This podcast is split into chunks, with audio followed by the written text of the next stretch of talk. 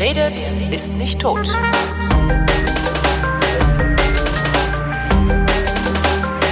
Ich sitze zum zweiten Mal bei Enno Lenze, der war nämlich schon wieder in Kurdistan. Zum wievielten Mal? Äh, fünften, sechsten Mal, irgendwie sowas. Sechsten Mal. Warum warst du diesmal da? Ähm, zum einen, wie immer, gucken, was jetzt wieder los ist. Mhm.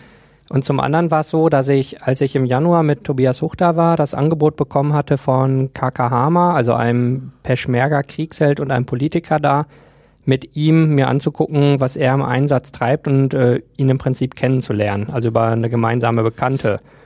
Und äh, das haben wir damals abgelehnt. Zum einen äh, war die Zeit viel zu knapp Mhm. und zum anderen für den speziellen Einsatz aus Sicherheitsbedenken, weil klar ist, dass KK Hama der allererste meist ist, wenn es irgendwo knallt, der hinrennt. Ähm, und er dann auch direkt nach Kirkuk ins Schlachtfeld wohl wollte. Warum ist er der Erste, der hinrennt, wenn es knallt? Ähm, weil er es macht. Ganz Okay, einfach. kann- Weil er es kann. kann. Ja, Kann okay. man so sagen. ähm, und dann war jetzt halt die Vorbereitung besser. Also was genau macht er? Ähm, die Einsatzvideos angeguckt, ein bisschen mal so genauer. Also den, den Namen kannte ich so. Der ist, äh, ich würde sagen, ungefähr so berühmter wie hier der rote Barau Baron oder so. Also so, dass man Kriegsheld. ja, so dass man so ein paar, also dass man so ein Bild von jemandem im Kopf hat, aber wer es eigentlich ist, weiß man halt nicht. Ja. Und dann halt ein bisschen genauer geguckt und Interviews gelesen und dachte, okay, der macht einen unglaublich vielfältig interessanten Eindruck. Also nicht, dass man sagen kann, ja, so ein Kriegsheld, der gut schießen kann, sondern wo man dann so gemerkt hat, da ist auch noch ganz viel anderes hinter. Und dann halt sagt, yo, fahre ich mal hin, ähm, lerne ihn eine Woche kennen und ähm, halt wie immer das Ganze drumherum angeguckt, wie hat sich die Situation allgemein geändert, was sagen die Leute auf der Straße und so. Aber dieses mit ihm wirklich mal richtig Zeit und private Zeit verbringen war wahnsinnig interessant, weil ich einfach bei ihm zu Hause gelebt habe und mit ihm im Prinzip den Tag verbracht habe. Und das war so der Kern von der Sache diesmal. Hast du auch mitbekommen, warum er ein Kriegsheld ist? Also wart ihr dann noch Ja. irgendwo im, im, im, im, im Kampf oder an Ähm, der Front? Richtig im Kampf nicht, an der Front ja. Ähm, der ist also im Prinzip war es so, der ist seit 75 ungefähr im Einsatz gewesen, also ist auch nicht mehr der Jüngste. Und äh, er war immer jemand, der sofort nach vorne gerannt ist, weil er gesagt hat, wenn alle warten, passiert nichts. Dann Ja. wird man irgendwann über Haufen gerannt. Also ist ganz trivial. Wer nicht handelt, wird behandelt. Ja, einer muss los. Ja.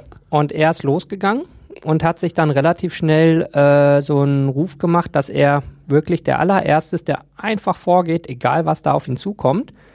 Ähm, und im Prinzip sehr diszipliniert kämpft, wenn man so will. Also nicht wie so ein Rambo in der Gegend rumschießt, sondern sucht sich einen aus, sagt, den brauche ich, holt Scharfschützengewehr, knallt ihn ab und geht zum nächsten. Also auch ähm, also sagen wir unspektakulär, so aus Sicht eines Actionfilms oder sowas. Also nicht, dass es knallt und rumst, ähm, aber effizient aus Sicht äh, eines Militärmenschen oder aus ein, eines Soldaten. Und zum anderen hat er ein unglaubliches Glück, wie ich meine, und wie er meint, es ist halt Gott, der einfach sagt, wann seine Zeit ist. Da gibt es so verschiedene Auffassungen, dass ihm nie was passiert ist. Also er läuft ohne schusssichere Weste, ohne Helm, ohne irgendwas, einfach voll ins Kampffeld rein schießt auf die Leute und kommt zurück und die Kugeln fliegen rechts und links an ihm vorbei. Also das ist dann wirklich wie in Hollywood. Ähm, und macht Nie das verletzt worden, ähm, nix. viermal verletzt worden, Ja. aber relativ harmlos. Arme- und Beintreffer, also so nie einen Knochen getroffen. Das ist dann so, sagen wir, wie eine fiese Schnittverletzung, aber Ja. geht. Das krasseste ist aber äh, ein Streifschuss am Kopf. Also man echt sagt, so ein Zentimeter oder so Ja. hat gefehlt. Wahrscheinlich ein Millimeter. ne? echt ist unglaublich. Also die Haut angekratzt, aber den Knochen nicht getroffen. Also wirklich so auf, dem, auf der letzten Rille noch vorbeigeschliffen. Und sein Kommentar war da auch so ganz trocken, sagte, ja, war halt noch nicht die Zeit. Das ist die Begründung. Und ich denke, mit der Begründung, also das habe ich in der Woche sehr kennengelernt, glaube ich, ist es auch einfach, weil man sagt, wenn meine Zeit ist, ist meine Zeit. Entweder falle ich Treppe runter oder ich vergifte mich an was oder ich werde erschossen, aber ich treffe die Entscheidung nicht. Ja. Und wenn man davon echt überzeugt ist, dann kann man auch problemlos ins Gefecht gehen, weil man sagt, ist eh nicht meine Entscheidung. Ja. Und da habe ich gemerkt, dass, also wenn es wirklich das für sich äh, angenommen hat, diese Art zu denken, dann ist das ganz einfach. Und die Leute hinter ihm, dann sagen, die sagen, der geht vor, jetzt gehe ich auch los. Ja. Ja.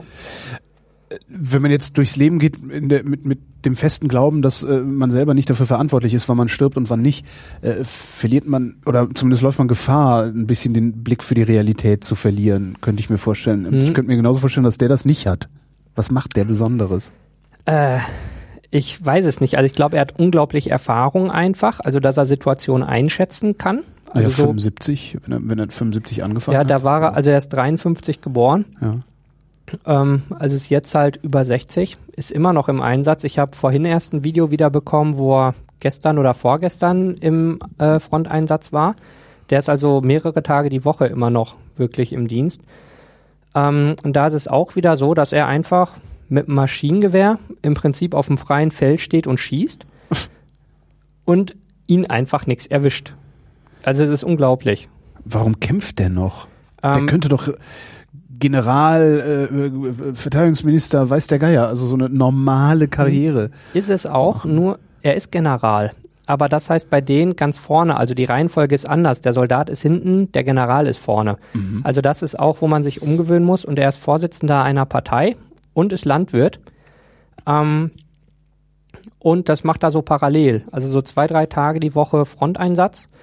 Äh, dann Parteidinge besprechen, mit Leuten sprechen, die seine Hilfe brauchen. Also auch, er ist auch Vermittler für ganz viele Belange. Also von im Prinzip, wenn jemand, der keine Kontakte zu Spitzenpolitiker hat, gerade ein wichtiges Anliegen hat oder eine Gemeinschaft vertritt, die aber einen Kontakt brauchen, dann kommen die zu ihm und sagen, ey, ruf mal bitte den Präsidenten an, wir brauchen da was. Das ist der Pate. Und wirklich so ein bisschen, genau so. Von der Art her irgendwie so.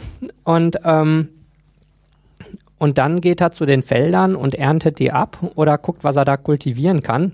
Und das war halt so ein, ein sehr, also ein sehr wirres Bild, was nicht zueinander passt. Er könnte natürlich zu Hause sitzen und sagen, ich mache nur die Politik.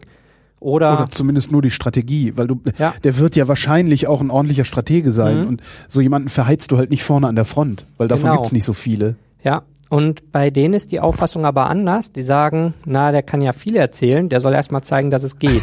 Also ich finde es total spannend. Ja. Selbst der Präsident ist so einmal die Woche an der Front, also der kämpft nicht mehr und äh, ist auch nicht im allerletzten Meter, aber der ist so ein paar Mal im Monat, also so drei, vier Mal im Monat ungefähr, 500 Meter, 300 Meter von der Kampflinie. Also schon so dicht, wie man deutschen Politiker nie auch nur irgendwo in der Nähe von einem Kriegsgebiet ja. sehen wird. Und das ist da auch total wichtig, weil die Leute sagen, ich kann doch nur jemandem folgen, der vormacht, dass es geht. Und sagen, klar, dass der Präsident nicht irgendwie die ISIS durch die Häuser jagt, klar. Aber der muss auch an der Front sein und einen Blick für haben. Und die Generäle kämpfen auch ganz vorne. Also ich habe jetzt fünf Generäle kennengelernt mhm. Und die waren alle direkt im Anti-ISIS-Einsatz selber. Und das ist schon sehr interessant. Und je mehr die wirklich selber kämpfen und gut kämpfen, desto fester stehen ihre Leute hinter ihnen. Ja. Und die leiten meist so entweder Spezialeinheiten oder so die härteren Soldaten selber. Und dann ist es quasi eine Ehre, direkt bei ihm zu kämpfen, um ihn rum. Das sind aber auch die Leute, die immer vorpreschen. Und dann kommen sozusagen die normalen Soldaten hinterher. Und dadurch ist es ähm, so das Ziel, auch so ein guter Soldat zu werden, weil man weiß, dann darf ich ganz vorne rennen im Prinzip und gehört zu den coolen Kindern, wenn man so mag. Äh, und das ist halt, äh, also ist sehr komisch aus der deutschen Sicht, wobei man hier halt auch sagen Wir muss. Wir haben auch keinen Krieg. Genau, wem, also wieso soll man hier im Prinzip, also ich meine selbst Kommando Spezialkräfte, gut, die machen ab und zu Einsätze. Aber das sind so die einzigen und dann kommt ganz lange nichts. Ja. Und dann ist total egal, ob ich gut bin oder schlecht bin oder nur Kaffee koche und kopiere bei der Bundeswehr. Das macht im Ansehen nach außen überhaupt keinen Unterschied, mhm. glaube ich, für die meisten Leute und auch innerhalb der Truppe, glaube ich, ist das, ob man jetzt schneller oder schlechter rennt, da kann man sich so bei seinen Freunden in der Stube mit profilieren, aber mehr nicht. Ja. Und da ist es dann eben so, wenn man sagt, ich gehöre aber zu der Einheit oder zu der Einheit, dann sagen die Leute auf der Straße, hu, Respekt und äh, tolle Sache. Und ähm, was halt in der Situation halt auch das ist, was man braucht. Also, dass die Leute gerne effizient kämpfen. Was man da auch merkt, die wollen halt echt keine Ballerköpfe oder die wollen keine Idioten, die rumrennen und schießen und rumhüpfen und irgendwie den Hampelmann machen, sondern die, die vorne sind, sind meist wirklich total ruhig und auch echt entspannt. Also aus den äh, Truppen kommen meist die Soldaten, die mich dann auch schützen, weil ja. die sagen, so dem darf auf keinen Fall was passieren. Da sind meist wenige junge Soldaten bei und viele so zwischen 40 und 50 von den Erfahrenen, die total ruhig sind. Das ist nicht das Alter, das ich von Soldaten im Feld erwarte. Ja, und vor allem Also- nicht von den Spezialeinheiten, kann man Ja. so sagen. Und ähm, das liegt daran, weil die gegen Saddam gekämpft haben und dann kam lange nichts. Ja. Die sagen so, jemand, der 30 ist oder so, der hat zwar so theoretische Erfahrungen und der kann schießen und hat vielleicht gute Reflexe, aber wenn auf einmal 100 Mann schießend auf ihn zurennen, das hat er nie erlebt. Und dann weiß er nicht, was er jetzt wirklich tun soll. Also weil in der Praxis ist es dann doch anders. Sagen die dann lieber die haben, die schon drei, vier Jahre mal gegen Saddam gekämpft haben, weil wenn da einer schießt, setzen sie sich erstmal ganz ruhig hin und sagen, na, lass erst mal gucken, woher das kommt. und äh, das war auch, als ich, glaube vor einem Jahr oder so da war, haben die uns mit auf den Skistand genommen oder auf so ein, also nicht so ein Skistand wie hier, ist im Prinzip so offenes Feld und dann stehen da in verschiedener Entfernung so Dosen oder Eimer oder was Aha. man so hat. Und haben halt gesagt, hier, nimm mal als Zielfernrohr. Was siehst du? Und sagt, äh, Wüste, Feld. Sagt nee, da waren zwei Helme versteckt. Hast nicht gesehen, ne? Sagt, nee, ist halt weit weg. Sagt so, genau, genau darum ging's auch nur. Du siehst überhaupt nicht, ob da ein Helm ist. Stell dir mal vor, du liegst da hinten und das ist dein Helm und jemand schießt und du springst auf und rennst panisch auf rumzurennen, dann sieht er dich ganz er sicher. dich, genau. Und das waren so, so ein paar ganz simple Tipps, wo die einem einfach mal gezeigt haben, so, das ist gar nicht so einfach, auf so eine Distanz was zu sehen oder dann auch noch darauf zu schießen. Mhm. Und haben deswegen auch gesagt, wenn's knallt, erstmal sitzen bleiben oder liegen bleiben, also in Deckung gehen, aber auf gar keinen Fall irgendwas Hektisches tun, weil kann sein, dass der nur auf gut Glück schießt und dann denkt er, "Na, okay, war doch nix. Und ähm, auch bei den Situationen, wo wir dann Beschuss hatten, ist es halt so, die drumherum, die Leute sind halt echt ruhig. Die sagen, du gehst dahin und wartest. Mhm. Und dann geht man halt hinter einen Stein oder hinters Auto oder in den Graben oder was halt gerade so der beste Punkt ist. Und dann rennt auch keiner panisch rum, sondern ein paar Leute schießen halt im Prinzip quer durch die Gegend, so erstmal Sperrfeuer geben, dass halt die anderen ein bisschen abgelenkt sind und äh, auch ein bisschen in Deckung gehen müssen. Und dann wird erstmal ganz in Ruhe geguckt, wo kam das her und was ist das für eine Distanz. Und nimmt man jetzt ein Maschinengewehr oder nimmt man den Scharfschützen oder so, äh, und halt auch nicht die Munition verschwenden von den großen Waffen oder so, sondern echt ganz ruhig. Und dann heißt da vorne ist er, hm, Granate geht nicht, okay, Scharfschütze, guck mal, versuch mal dein Glück oder so. Und die sagen, es geht auch nicht mal darum, die wirklich zu treffen. Das ist halt auch wieder anders. Die sollen weg. Also ob man sie wirklich getroffen hat oder ob die nur Angst haben und abhauen oder so, völlig egal. Es geht ja nur darum, dass diese Gefahr jetzt weg ist. Und ähm, das ist halt äh, ganz interessant. Weil so der Hauptkontakt, sagen wir, zu Kriegsgebieten von mir waren früher halt im Prinzip Actionfilme und sonst hat man ja nichts mit zu tun. Also so man hat ja wenig Quellen und man befasst sich ja auch nicht so intensiv damit. Oder ich habe viele Filme gesehen über, also auch Dokumentationen über Kriegsgebiete und Krisensituationen und so, aber dieser genaue Moment ist da ja nie großartig drin. Da wird halt ein bisschen geballert, Das aber ist auch nicht vermittelbar, denke ich mal, oder? Also Nee. du, wie willst du mir erklären, wie es ja, auf dem Schlachtfeld riecht? Ja, im, Ja, genau. im Bundeswehrmuseum in Dresden gibt es so eine Installation, da kannst du riechen, wie es Hm. ähm, auf dem Schlachtfeld des Ersten Weltkrieges gerochen hat. ja. Äh, aber auch das, also es riecht halt unangenehm, aber das ist halt auch kein Vergleich dazu, dass die wirklich Kugeln um die Ohren fliegen. Ja, und da ist es halt auch noch so, ja, also ein anderer Punkt, den ich dann gemerkt habe, wie laut sowas wirklich ist. Also ich meine, es ist einem klar, dass Krieg laut ist, keine Ja. Frage. Aber natürlich sind Waffen nicht auf äh, irgendwie Emissionsschutz oder so konzipiert, sondern schon, also so eine Kalaschnikow ist echt schon fies. Aber so, die haben da auch so amerikanische M4, das sind so kürzere, bisschen handlichere, neuere Gewehre. Und die Dinger sind so unglaublich laut, also im Vergleich zu allem, was man so im urbanen Umfeld in Deutschland Ja. gewohnt ist irgendwie, ähm, dass ich halt meinen Gehörschutz immer bei hatte einfach. Den hatte ich zum Glück eh eingesteckt, weil ich dachte, wer weiß, ob ich den brauche. Also ein angepasster Alpine-Gehörschutz. Achso, also für in den ins Ohr. Ich dachte jetzt so eine. Mickey Maus. Genau, ne, ich glaube, da hätten sie mich richtig ausgelacht. Die haben mich so schon schlimm genug ausgelacht. Ach echt, die tragen selber keinen Gehörschutz. Nein. Also du, du hast, du lebst also in einem permanenten Zustand des Ohrensausens. Ja. Okay. Und die tragen auch keine, keine schusssicheren Westen, die haben keine Helme, die haben es einfach nicht. Denen fehlt alles an der Ausstattung. sie würden es tragen, wenn sie das Geld dafür hätten oder die ich Ausrüstung. glaube, äh, wenn alle was hätten, Ja. ich glaube, das ist auch wieder so ein Punkt, weil man will ja nicht der Einzige sein. Also ab und zu haben schon ein paar Leute Westen an. Aber sehr, sehr wenig. Das ist im Prinzip Glückssache oder mal was Erbeutetes oder so. Und dann ist es aber auch so, wenn es größere Gruppen sind, hieß es oft, naja, aber ich trage ja keine Weste, wenn der Rest keine trägt. Das ist ja auch irgendwie äh, so entweder lächerlich oder nicht fair oder wie auch immer, gibt so verschiedene Ansichten. Ähm, ist ein bisschen schwierig. Aber wenn ich dann Gehörschutz reingemacht habe, haben die mich echt immer erstmal ausgelacht und haben gesagt, guck dir den Deutschen an hier, oh, mi, mi, mi, meine Ohren. ähm, aber selbst mit 40 dB Dämpfung mhm. war das echt noch ein gehöriger Knall. Also ich glaube, unterm Strich war es nicht doof, das zu machen, weil das ist echt laut. Du machst gerade den Eindruck, als wäre das der tiefste Einblick in äh, das Militärgeschehen, den du bisher genommen hast. Im Prinzip Oder? ja, würde ich sagen schon. Also ich kann mich nicht erinnern, dass ich sonst viel mit Militär zu tun hatte, nee. Also bist sonst nur mit denen mitgefahren und Ach so, jetzt nee, warst du sozusagen bin, embedded. Oder? Nee, ähm, das, das habe ich schon, also das habe ich auch in, im letzten äh, und vorletzten Besuch und so gehabt. Aber äh, sagen wir so, diese davor, also bevor ich in der Gegend war, habe ich nichts mit Militär zu tun gehabt. Und da habe ich ganz viel davon erstmal so, sagen wir so, richtig in der Praxis kennengelernt. Und ähm, die, also Embedded war ich, glaube ich, vor einem halben Jahr das erste Mal okay. mit denen unterwegs. Da, äh, also da noch mit Tobias Hoch und da waren wir drei Tage mit denen unterwegs, also wirklich Tag und Nacht. Da hatte ich halt auch mal gefragt, ob das geht, weil ähm, da wir im Prinzip von Stellung zu Stellung gekarrt werden ist äh, sehr interessant, um halt einen Überblick zu haben und zu sehen, ist das überall gleich, ist es anders, wie sind die Leute und dass man halt weiß, ich komme jetzt nicht zu der Vorzeigestellung, wo sie so ihre Monkey Show abspielen und sagen, hoho, wir spielen hier Krieg oder so, ja. sondern wenn man dann in der zehnten Stellung war, weiß man, na, so viel Schauspieler können die auch nicht haben. Also so irgendwann hat man einen Eindruck von, jetzt habe ich, also so langsam vertraut man der Sache und weiß, das ist halt echt das echte Leben hier. Ähm, und deswegen hatte ich dann nochmal gesagt, so, wir wollen aber mal einen ganzen Tag oder so damit verbringen. Also zum Beispiel 24 Stunden in einem Flüchtlingscamp, 24 Stunden im Peschmerga oder so, um wirklich mal so zu sehen, wie ist das von Tag bis Nacht. Ähm, und da war es dann so, wir waren dann effektiv drei Tage mit denen unterwegs. Mhm. Und das ist auch so was, was ich gelernt habe. Äh, wenn man nach Kurdistan kommt, macht man keine Pläne. Man guckt erstmal, was passiert. Also man landet und sagt, also ich würde gern so grob das und das. Und dann schaut man, was passiert. Und dann hieß es, ja klar, ihr könnt mit denen mit hieß es, ach, wir fahren jetzt noch ins Trainingslager, da bleibt einfach eine Nacht. Oh, wir fahren nach Shingal, dann bleiben wir da noch irgendwo.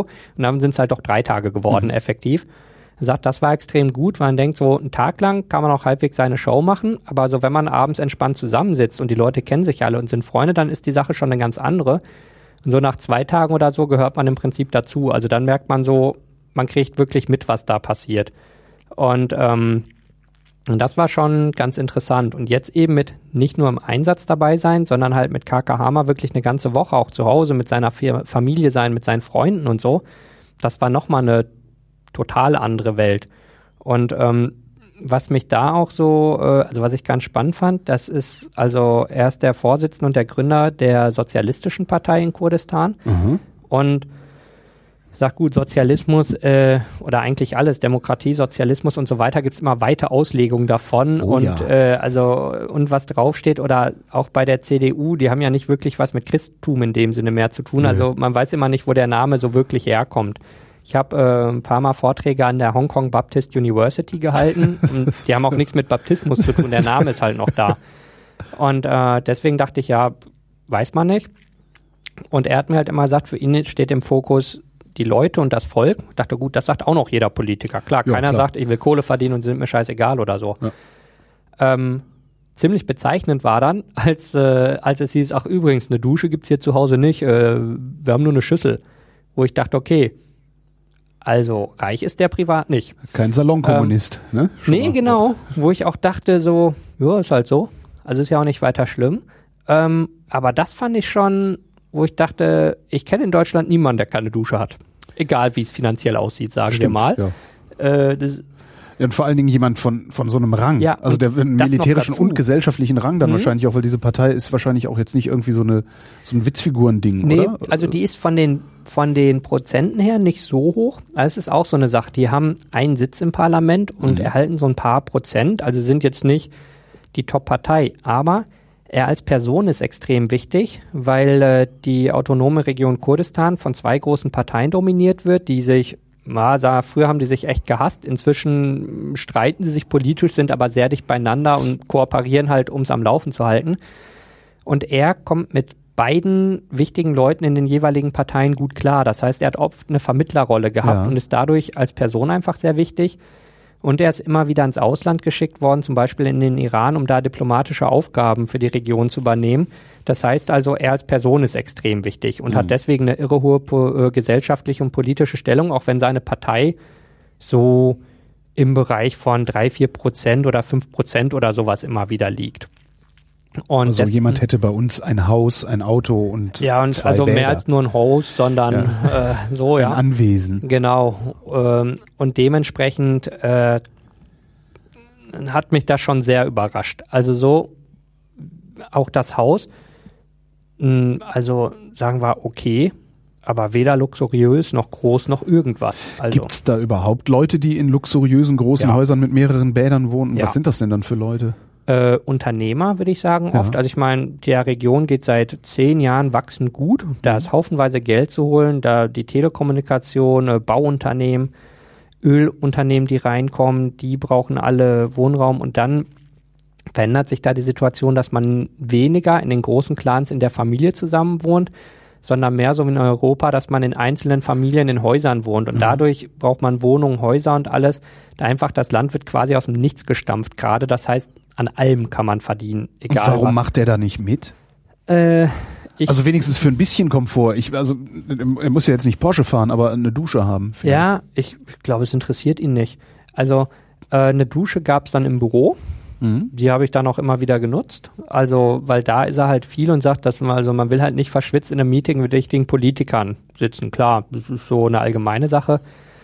Ähm, aber mir schien einfach, dass ihm sowas kein Anliegen ist. Also diese, also Luxusgüter eh nicht, aber so im Prinzip, es geht doch auch so. Also warum soll ich mir was Besseres bauen als Teile von den anderen Leuten? Mhm. Erstmal die anderen Baustellen. Und das fand ich schon sehr spannend. Also es gibt in Erbil zum Beispiel ein Haus, das sieht aus wie das Weiße Haus. Also ist dem wirklich nachgebaut, aber deutlich kleiner. Die Fassade ist so, ich würde sagen, 30 Meter breit ungefähr. Also sagen wir ein, ein ordentliches Ja. Haus. Also klein ist das nicht. Und das hat sich halt so ein Unternehmer zum Spaß hingebaut. Wohl, also die Begründung, die mir gesagt wurde, ist, er hat gehört, dass in den USA das verboten ist, ein Haus zu bauen wie das Weiße Haus. Also es ist irgendeine so eine Verordnung oder Aha. so, dass halt nur der Präsident in so einem Haus wohnen darf. Da hat er gesagt, "Hö, hier geht's. Ja. Und ähm, auch als wir, als wir nach Kirkuk gefahren sind, oder durch Kirkuk, das ist halt so die letzte Stadt vor der Kampflinie. Und da war halt im Checkpoint ein Lamborghini neben uns, ein aktueller. Und äh, den habe ich dann auch mal gefilmt und gesagt, das gibt's da auch. Und da saß so ein vielleicht 25-jähriger Typ drin. Es wird halt auch so ein neureicher Yuppie effektiv sein. Gibt's da so wie hier. Also Mhm. da sieht man nicht mehr und nicht weniger Ferraris als hier, würde ich sagen, aber halt gibt's auch. Hast du irgendwas Ziviles auch mitbekommen oder warst du Hm. hauptsächlich mit Armee unterwegs? Nee, ich habe nicht in äh, Suleimania gewohnt. Das ist die, ja, ich weiß immer nicht, ob es die größte oder die zweitgrößte Stadt ist. Das geht so hin und her. Also Erbil ist die Hauptstadt und ist die eine Millionenstadt und Suleimania ist die zweite Millionenstadt. Und Erbil wird sozusagen ähm, ja dominiert von der PDK, das ist die große Regierungspartei. Und Sulmania von der PUK, das ist die kleine Regierungspartei. Also so wie wenn jede Partei so ihre große Stadt oder ihre Hauptstadt hat. Und weil ich da halt gewohnt habe und dann fährt man halt morgens zur Front und abends zurück. Das ist halt auch ganz lustig eigentlich, wie dicht das beisammen liegt. Das ist, also für mich ist das immer wahnsinnig merkwürdig und für die Leute da ist es total normal. Die sagen, ach, ich wohne nicht weit, ich gehe pennen und ich komme morgen wieder zum Kämpfen, ich fahre mal eben nach Hause. Und also und äh, dadurch habe ich halt abends immer so das normale Stadtleben gehabt. Mhm. Bin auch einen Tag einfach durch den Bazar gelaufen und habe da mit Leuten gesprochen und sowas gemacht. Und habe halt auch das ganz normale zivile Leben mitgekriegt. Und das ist total getrennt vom Krieg. Die sagen, ja, ja, wir haben da so einen ISIS-Krieg, aber das machen die Peschmerga, alles gut. Brauche ich mir nicht drum kümmern.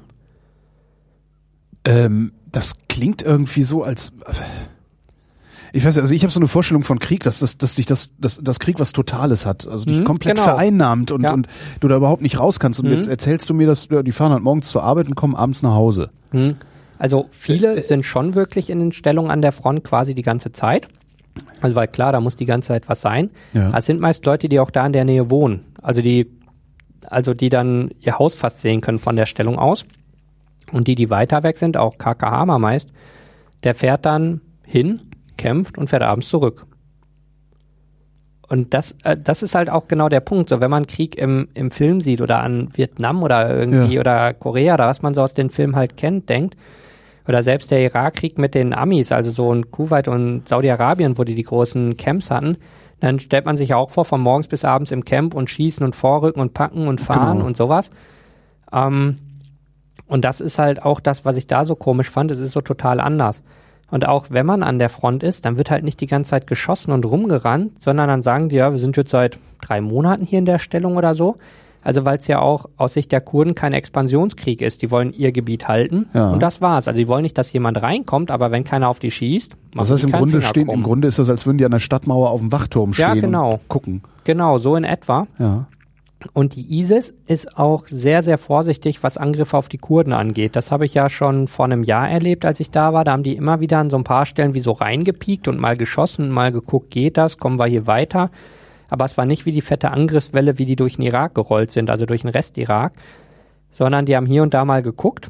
Und bei den kleineren Stellungen, wo also weit auseinander ein paar kleine Stellungen liegen, da versuchen die auch immer wieder mal durchzubrechen oder so, bis dann Luftschläge kommen, dann merken sie, na, das geht doch nicht. Und dann kann es wieder sein, dass macht die? die Amis. Okay. Oder sagen wir geleitet von den Amis, das nennt sich alliierte Luftschläge und sagen wir im allgemeinen Sprachgebrauch sind es immer die Amerikaner, aber faktisch sind es nur nicht. Das sind in erster Linie Amerikaner und Briten, Ja. aber es sind auch Belgier, Dänen, Australier, Kanadier, äh, Jordanien, selbst die Saudis fliegen, aber die meist in Syrien Luftangriffe, was, was auch überhaupt nicht so ins Bild sonst passt. Das ist alles völlig merkwürdig und die Türkei macht halt Luftüberwachung Ja. und fliegt da auch um. Also auch die Rolle der Türkei werde ich absolut nicht schlau draus, weil die halt die Kurden im Nordirak mit Waffen und Munition versorgen. Also was so, was überhaupt nicht zu allem anderen passt, was ich vorher gedacht hätte, welche Rolle die einnehmen. Ja, zumal die ja in der, in, in der Türkei selbst versuchen, die Kurden als Terroristen darzustellen. Ja, das, also, und wo ich denke,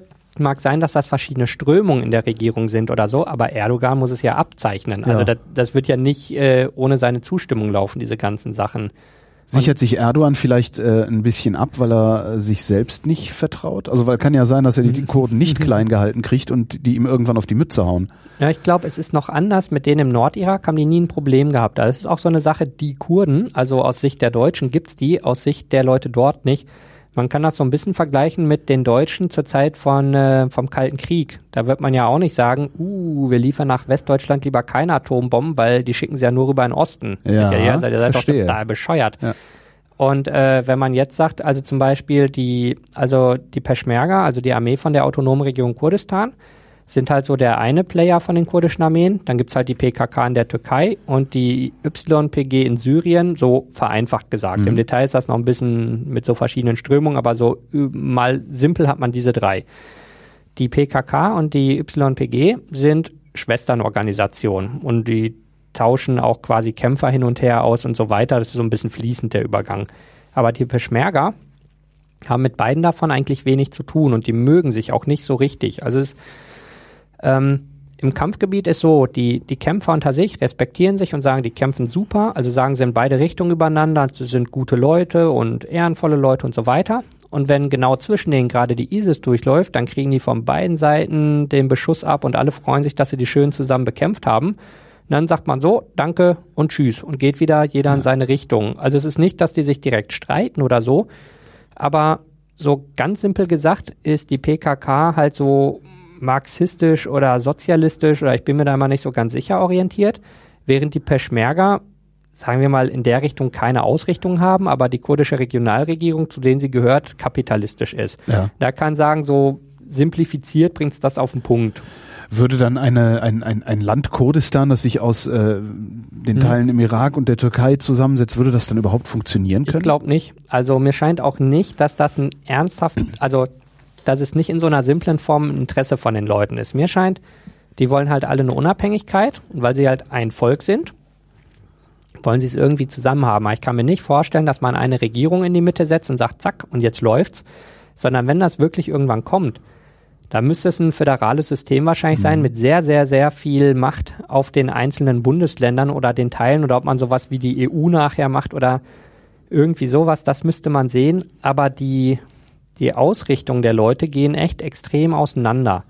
Und man muss sagen, vor Ort, die Leute, die sind eigentlich, also sie sagen klar, also mir hat's mal einer so erklärt, wir sind halt Brüder, die Kurden. Äh, und wenn der Nachbar einen ärgert, dann gehen alle hin und hauen den aufs Maul.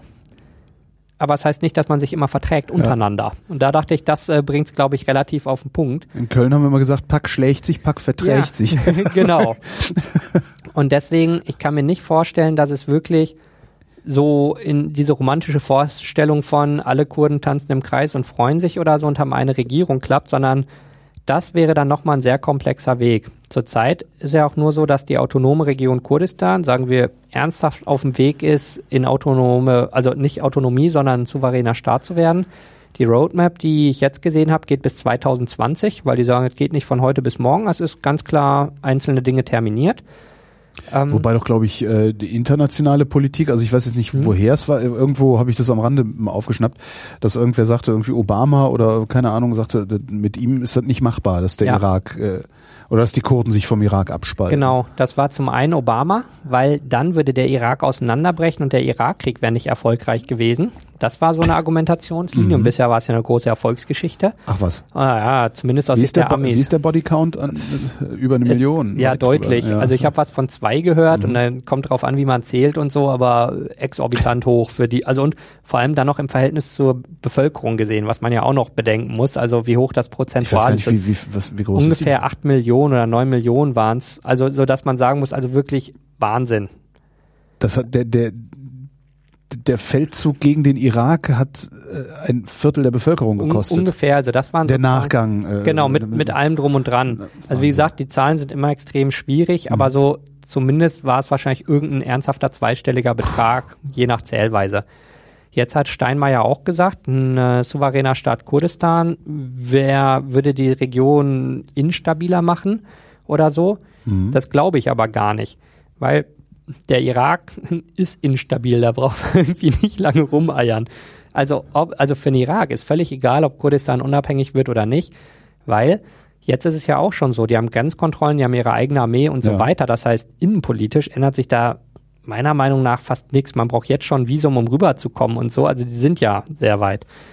Ähm, in Bezug auf die Türkei ändert sich eigentlich auch nichts. Das sind wichtige Wirtschaftspartner, 5 Milliarden Handelsvolumen im Jahr, oder jetzt sind es fast 6 inzwischen, das ist massiv.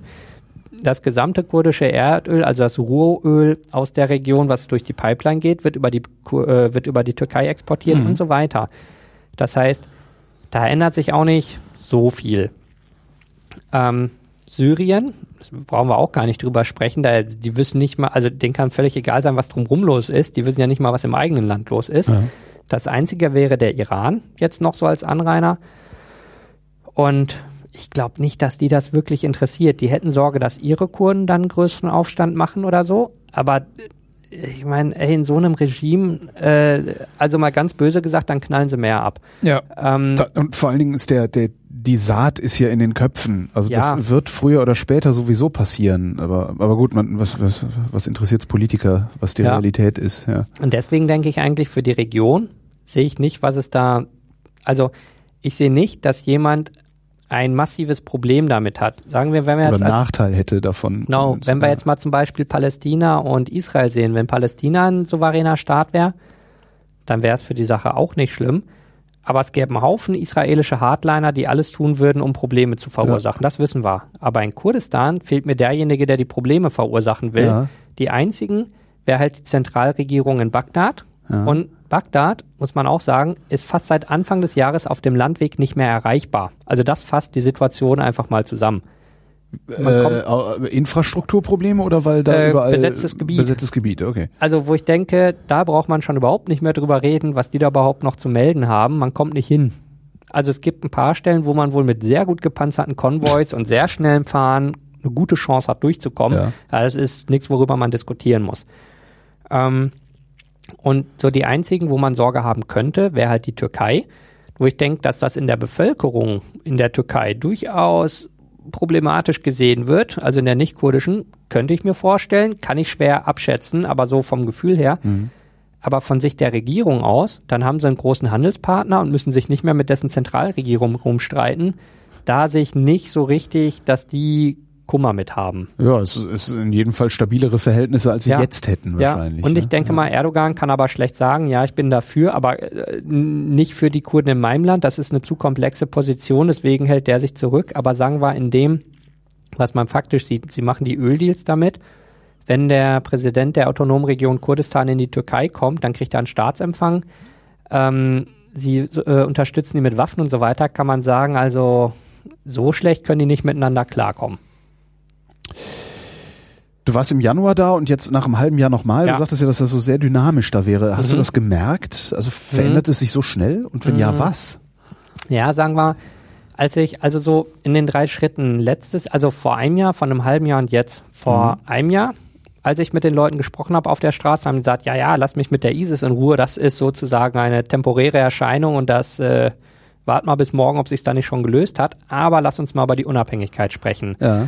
Also das war auch so, wenn wir an der Tankstelle standen und mit dem an einer anderen Säule gesprochen haben oder so, haben die immer gesagt, ja, ja, aber Unabhängigkeit, Unabhängigkeit, hier, die kommt jetzt und so, das war total das Thema. Und ähm, das war auch politisch eine ganz andere Linie. Das war bevor die Amerikaner die Luftschläge gemacht haben, das war ganz kurz davor. Und dann hat man die Luftschläge gebraucht, weil die ISIS doch stärker war, als man dachte. Und dann war der Deal, ihr seid erstmal ganz ruhig, was Unabhängigkeit angeht und dafür kriegt ihr die Luftschläge. Okay. Und deswegen war das Thema auf einmal vom Tisch. Und als ich im Januar da war, hieß es, okay, da hatten sie gerade diesen Bereich zwischen Mossul und Syrien im Prinzip so ein Dreieck eingenommen, was Irak war, von der ISIS übernommen, keine irakische Armee da und die haben keine Anstalten gemacht, das zurückzuerobern. Also haben die Peschmerga das mit den Waffen, die sie gerade von der Bundeswehr bekommen hatten, zurückerobert. Viereinhalbtausend Quadratkilometer in drei Tagen. Und da hat man gesehen, hey, so stark ist die ISIS gar nicht. Also wenn man es gezielt und mit ordentlichen Waffen und so macht, dann rennen die auf einmal ganz schön schnell. Und ähm, dann hieß es, okay, Grenzen neu definiert. Mal eben so die Größe vom Saarland dazu gewonnen, mit ein paar Ölfeldern, ist auch nicht ganz schlecht. Und dann war so der Streit mit Bagdad, dass man gesagt hat, Leute, ihr glaubt nicht, dass ihr diese Ecke wiederkriegt, ne? Das ist jetzt Kurdistan. Ja. Weil das war früher sogenannte Disputed Areas, also mehrheitlich kurdisch bewohnt, aber gehörte zum Irak. Und die haben gesagt, so, die Landkarte haben wir gerade neu geschrieben, gewöhnt euch dran.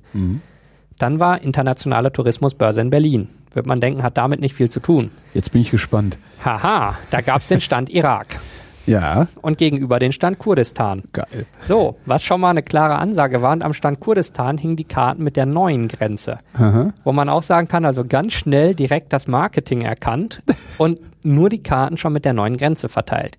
Gesagt hat, das war so, da ging es nicht um, um, Unabhängigkeit, sondern sich noch mehr emanzipieren von Bagdad. Also man merkte so, da hat sich was geändert. Ähm, und jetzt, als ich da war, war auf einmal wieder Unabhängigkeit mehr ein Thema. Weil man gesagt hat, ja, wir brauchen die Luftschläge, aber die Amis können sich jetzt ja nicht mehr zurückziehen. Die können ja, also Stimmt, ja, solche ja, jetzt, wenn sie jetzt, also, ja, ja, stimmt. die können ja, die können ja jetzt nicht sagen, ah, wir dealen da hin und her und das ist doch alles nur ein riesenpolitisches Spiel. Sind jetzt so moralisch in der Zwickmühle so genau. ein bisschen, ja. Und sie leiten halt die ganzen anderen Luftstreitkräfte. Also sie sind halt, also die Amis koordinieren das alles, wo ich denke, das ist auch total richtig, weil die haben eine Wahnsinnserfahrung damit. Mhm. Die einzigen, die noch so Erfahrung haben, sind die Briten, die halten sich ja meist ganz schön zurück. Also die sind nicht viel weniger im Einsatz als die Amis, aber sie fallen viel weniger auf und Ja, Die haben da unten auch schon genug Schaden angerichtet. Also Ja. ich könnte mir vorstellen, dass die absichtlich nicht so laut Ja. sind. Äh, Und äh, wobei ich das spannend finde, Amis und Briten haben halt Bodentruppen da im Einsatz, was hier in den Nachrichten auch so, sagen wir nicht an die große Glocke gehangen wird. Und zwar in ganz ordentlichen Stückzahlen. Also die Amis sind, glaube ich, bei 10.000 oder 15.000 inzwischen, also schon nicht so wenig. gegen die ISIS. Ja, und Aha. die Briten irgendwas, ich habe was von 1000 bis 2000 gehört, also so Spezialeinheiten, aber das sind auch so ein paar Gruppen. Und ähm, Wie viel Mann, weiß, weiß man, wie, wie stark die ISIS ist? Also wie viel Mann die da unter auch, Waffen haben? naja, das ist so, also die, ich habe so verschiedene Schätzungen gelesen und am ehesten vertraue ich immer den Israelis und den Amis, weil die einfach eine extrem gute Nachrichtendienst, äh, Aufklärung so im Gefechtsgebiet und so haben. Also denen kann man, glaube ich, ganz gut trauen. Und die geben sowas zwischen 30 und 60.000 an, also was ja auch Faktor 100 dazwischen ist, aber auch mit so einem dicken Sternchen so mit, ey, wir wissen es echt auch nicht. Okay. Und dann ist immer der Punkt, jeder, der mit einer Waffe rumläuft, gehört nicht unbedingt zu ISIS, weil jeder hat da eine Waffe. Und äh, also selbst wenn man mit so einem Click-Counter rumläuft, wäre schon nicht besonders präzise. Das heißt, du weißt auch nie so genau, ob du jetzt, ob du den da hinten jetzt angreifst oder ob du ihn nicht angreifst. Ja. Also und wo ich auch denke, das ist wahrscheinlich ähnlich wie in jedem Terrorregime. Man macht nicht unbedingt die Fresse auf und sagt, also euch finde ich aber echt nicht gut, sondern wenn man im ISIS-besetzten Gebiet ist, äh, dann weiß man nicht, wer steht nur mit dem Gewehr rum auf dem Posten, weil er halt die Fresse hält und wer macht aus vollster Überzeugung. Und das sind so äh, die Zahlen, die es dann extrem schwierig machen, aber sagen wir im Bereich von einigen Zehntausend. Das Hauptproblem sind aber nicht mal die, sondern wie schnell die nachrekrutieren. Weil das ist das Hauptproblem im Kampf. Die Peschmerga sagen, natürlich will ich mir keine Kugel einfangen. Also ich kämpfe mein Land, ich will ja nicht sterben. Also das ist Ja. nicht das Ziel. Und diese äh, Bratzen, die die ISIS da rekrutiert für wirklich den Kampf an der Front, die sagen, geil, geil, er schießt mich, äh, ich komme ins Paradies und dann kommen 100 neue. Ja, okay. Und aus militärischer Sicht wahrscheinlich das Geilste, was man haben kann, Leute, die man einfach in den Tod schickt und die noch lächelnd losrennen und sich Ja. noch einen Ast abfreuen dabei. Und das ist ein Riesenproblem. Weil äh, die rennen halt mit 100 Leuten los und mäht man die nieder, kommen nochmal 100. Ja. Also, und das macht's halt schwierig, ähm, weil einfach, ich verstehe auch nicht, warum so viele Leute da immer wieder mitmachen. Also ich verstehe es, wenn man mehr oder minder zwangsrekrutiert wird, dass man irgendwie einfach mal versucht, durch die Nummer durchzukommen. Es gibt ja auch genug, die wirklich überzeugt mitrennen. Und das ist schwierig. Und halt zur Frage zurück, was sich so ändert an den Dynamiken. Also man kann halt sagen, so Unabhängigkeit, keine Unabhängigkeit, wieder Unabhängigkeit. Und da auch, wie ja im Prinzip mit was für einem Druck die kurdische Regionalregierung gegenüber Bagdad auftritt. Also man würde ja eigentlich sagen, irgendwann kommt der Präsident aus Bagdad rüber, äh, klatscht dem Präsidenten Spricht da links ein und rechts Machtwort, ein und sagt, genau. so, ich norde den mal ein, komm mal mit in die dunkle Ecke, ich erkläre dir das mal ganz schnell und dann haben wir hier Ruhe im Karton. Das ist ungefähr so, wie, wie äh, die Bundeskanzlerin oder der Bundeskanzler jeweils dann irgendwie alle paar Jahre mal in Bayern dafür Mhm. Ja, sorgen genau. muss, dass die nicht zu weit äh, Ja. anfangen zu zündeln. Ja. ja. Jetzt muss man sich vorstellen, wenn Bayern auf einmal sagt, Frau Merkel, Sie haben kein Visum, aber wir geben Ihnen eins, wenn Sie reinkommen, da wird man sich hier schlapp lachen. Und da ist das so. Als der Innenminister aus äh, Bagdad rüberflog, haben die gesagt, also ein Arbeitsvisum für ihr hast du nicht, aber wir drücken mal ein Auge zu, komm ruhig rein. Also das ist schon ein ganz anderes Niveau. Und ähm, dann gab's halt diesen langen, komplexen Streit um das Öl. Also die Kurden durften ihr Öl selber verkaufen oder die, die Deals im Prinzip einfädeln. Das Geld floss nach Bagdad und sie haben ihren Anteil bekommen. Und äh, dann floss nicht immer das ganze Geld und dann haben die Kurden jetzt auch gesagt, Leute, wir haben gerade zwei Millionen Flüchtlinge, eine Million kommen von euch und wir haben hier einen Krieg gegen die ISIS und unsere Bevölkerung ist gewachsen und ihr zahlt nicht regelmäßig. Also es gibt ein paar Punkte, die wir mal diskutieren müssen und klar, der Irak braucht das Geld gerade selber an allen Ecken und Enden. Ende vom Lied war, dass die Kurden angefangen haben, ein bisschen Öl selber zu verkaufen. Also ein Teil über den offiziellen Deal und ein Teil selber. Und dann hat Bagdad mit ihnen einen Vertrag gemacht, dass das okay ist. Da könnte man sagen, das ist so wie mit den Hausbesetzern hier, wo man sagt, ja, Normative komm, Kraft des Faktischen. Genau, ja. wir machen einen Vertrag und ihr kriegt eine Nutzungsvereinbarung und das wollten wir ja so. Ja. Und, ähm, und dann ging das hin und her und am ersten, also am 30. Juni wurde dann der Zentralregierung mitgeteilt, also tut uns leid, aber wisst ihr, wenn ihr nicht ordentlich zahlt, wir können das auch selber. Da haben sie gesagt, also nur so zur Kenntnis, ab 1. Juli verkaufen wir 100% selber. Danke. Ist nichts zum Diskutieren. Und Bagdad hat halt gesagt, geht nicht. Also, äh, Ja. muss man überhaupt nicht für voll nehmen. Aber wie will Bagdad das durchsetzen? Ja, und dann kam nämlich BP mit seinem Tanker an und wollte in Ceyhan in der Türkei seine Tanks laden. Ich glaube, auch so ein Tanker mieten ist ja auch nicht die günstigste Angelegenheit. Und die Tanks waren leer. Also von der staatlichen irakischen Erdölgesellschaft. Und BP hat halt getobt und hat gesagt, sag mal, wo ist das Öl? Ja. Also so. Und ähm, und die Zentralregierung in Bagdad wusste es echt nicht. Sie hatten keinen blassen Dunst und sie mussten anfangen zu recherchieren, wo ich auch denke, in der Situation muss man erstmal sein. Das kann man sich fast nicht vorstellen. Und haben dann irgendwie gesagt, ey, Kurdistan, ihr solltet doch irgendwie hier 500.000 Barrel am Tag oder so da reinpumpen. Wo sind denn die? Haben sie ja, die haben wir verhökert. Und dann, Aber an wen? Also äh, ähm, Israel ist ein schöner Ah ja. Abnehmer, weil Aha. das ist halt auch bequem. ist so direkt um die Ecke. Ja. zum einen ist das um die Ecke und dann sagt Israel, jemand ein Problem mit? Irgendwie? Stimmt, ja. Und dann sagt die ganze Welt, nö, hab noch Wurst im Auto, ich bin mal genau. weg oder so. Und ähm, auf jeden Fall, also das war so ein Punkt, den gab's halt auch nicht. Also man hat sich gestritten, dass einfach die Tanks im System sozusagen als voll stehen und faktisch leer sind. Das war halt nochmal so eine neue Qualität, wo Mhm. man den echt so im Prinzip von den Sack gehauen hat und gesagt hat, so, und jetzt? Was macht dann jetzt? Und, ähm, und das ist halt so ein Punkt, wo man sagt, den gab's vorher nicht. Ja, aber das ist doch wirklich die Frage, was machen die denn jetzt? Also ähm, faktisch ist Kurdistan doch dann längst ein eigenes Land, das äh, Ja. ja nur noch irgendwie den Irak ein bisschen trollt. Ja, genau. Also ich glaube auch, das ist so ein bisschen, mir kommt so ein bisschen vor wie früher bei den Piraten, so Leute, die so lang trollen, bis keiner mehr mit ihnen spielen will.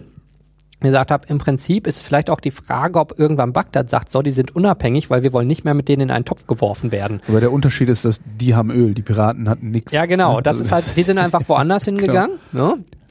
Aber halt so lang, die anderen trollen, bis sie keinen Bock mehr auf einen haben. Klar, das Öl wollen sie immer noch haben. Bagdad hat echt keine Sache mehr in der Hand, was sie jetzt machen können. Also, die haben so viel zu tun, alleine Bagdad sicher zu halten. Also vom Rest Irak wollen wir mal gar nicht sprechen, sondern einfach nur Bagdad sicher halten, kriegen sie schon nicht auf die Kette. Und äh, da können die echt sich nicht drum kümmern, weil das Einzige, was sie tun könnten, wäre entweder die internationale Community holen und Sanktionen oder irgendwas. Na, die würden ja gegen den Irak gehen. Man kann ja nicht ein Bundesland sanktionieren auf UN-Ebene, da dachten die einen ja. aus.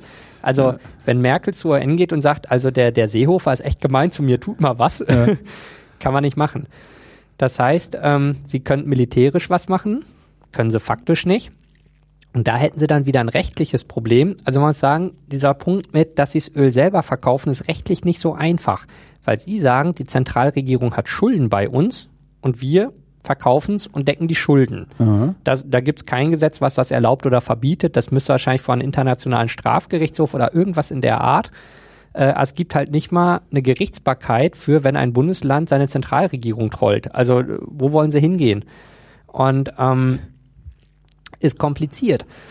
Und so rein vom, sagen wir vom Rechtsempfinden her, würden ja viele Leute sagen, na, wenn die es nicht zahlen und die treiben das Geld selber ein, ist halt nicht richtig verboten. Also dann sollen die halt zahlen. Also es macht's halt, es ist nicht so eine ganz simple Sache. Ja. Und das macht's, finde ich, auch sehr, sehr interessant, so diese Gegend zu sehen, weil wer hat jetzt recht? Also der, der seine Kohle sehen will oder der, der seine Macht durchsetzen will? Also ist nicht so Ja, das ist einfach. halt eine Frage, wie die Verträge aussehen, ne? weil die Verträge sagen ja wahrscheinlich, ihr, ihr liefert, also ihr verkauft das Öl und gebt das Geld bei uns ab und wir bezahlen eure Schulden Genau. oder wir bezahlen unsere Schulden, ist ein anderer Vertrag. Genau. Das, das, und wenn du dann da hingehst und die mischst, ist ist eher eine moralische Frage. Mhm. Ja. Ja. Aber wo ich denke halt, wie immer, zwei Juristen, drei Meinungen. Also, und das ist der andere Punkt, sie haben halt einen Vertrag.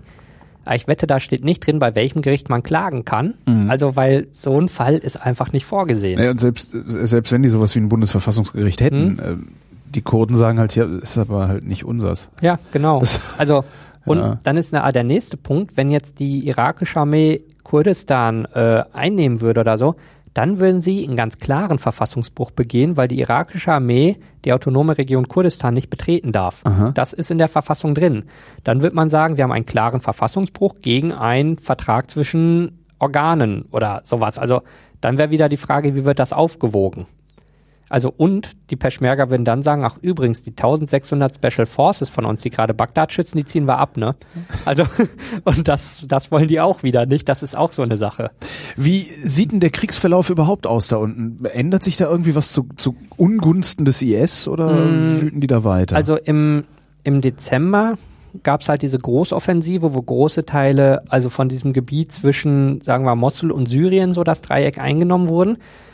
Und danach ist, so wie ich es verstanden habe, nicht so viel passiert. Im Prinzip steht die IS im Kreis um Bagdad, aber schon seit acht, neun Monaten. Und da geht's mal vor, mal zurück, aber nicht, dass keine klare Bewegung erkennbar ist. Aber im letzten Jahr ging es extrem auf Bagdad zu, bis auf 25 Kilometer vor die Tore Bagdads, also was echt halt äh, Panzerhaubitzen-Distanz nur noch ist. Also von Raketen gar nicht zu sprechen.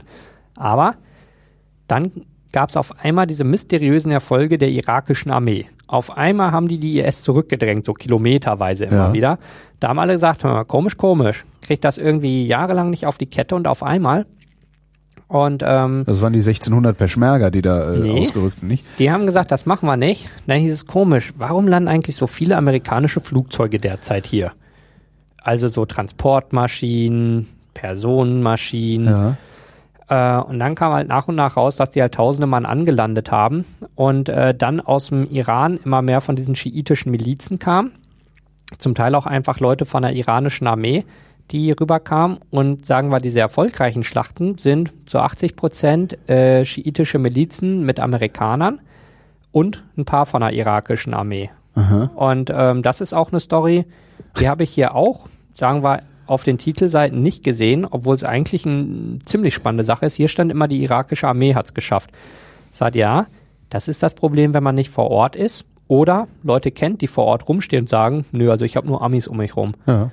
Und, ähm, und dadurch haben die dann Bagdad überhaupt gehalten gekriegt. Und dadurch ist es, ich glaube so, wenn man die Fläche in Prozent umrechnet, ist in den letzten sechs Monaten nicht viel passiert. Ähm, nur, dass die Kurden eben im Dezember ihre Fläche vergrößert haben und das jetzt halten. Aber auch große Probleme mit so kleinen Sachen haben. Also zum einen mit Mosul, da geht's nicht vor und nicht zurück. Also zum einen ist da vor ein Fluss, was einfach militärisch ein Riesenproblem ist, weil kommt man halt nicht mal eben rüber gehüpft.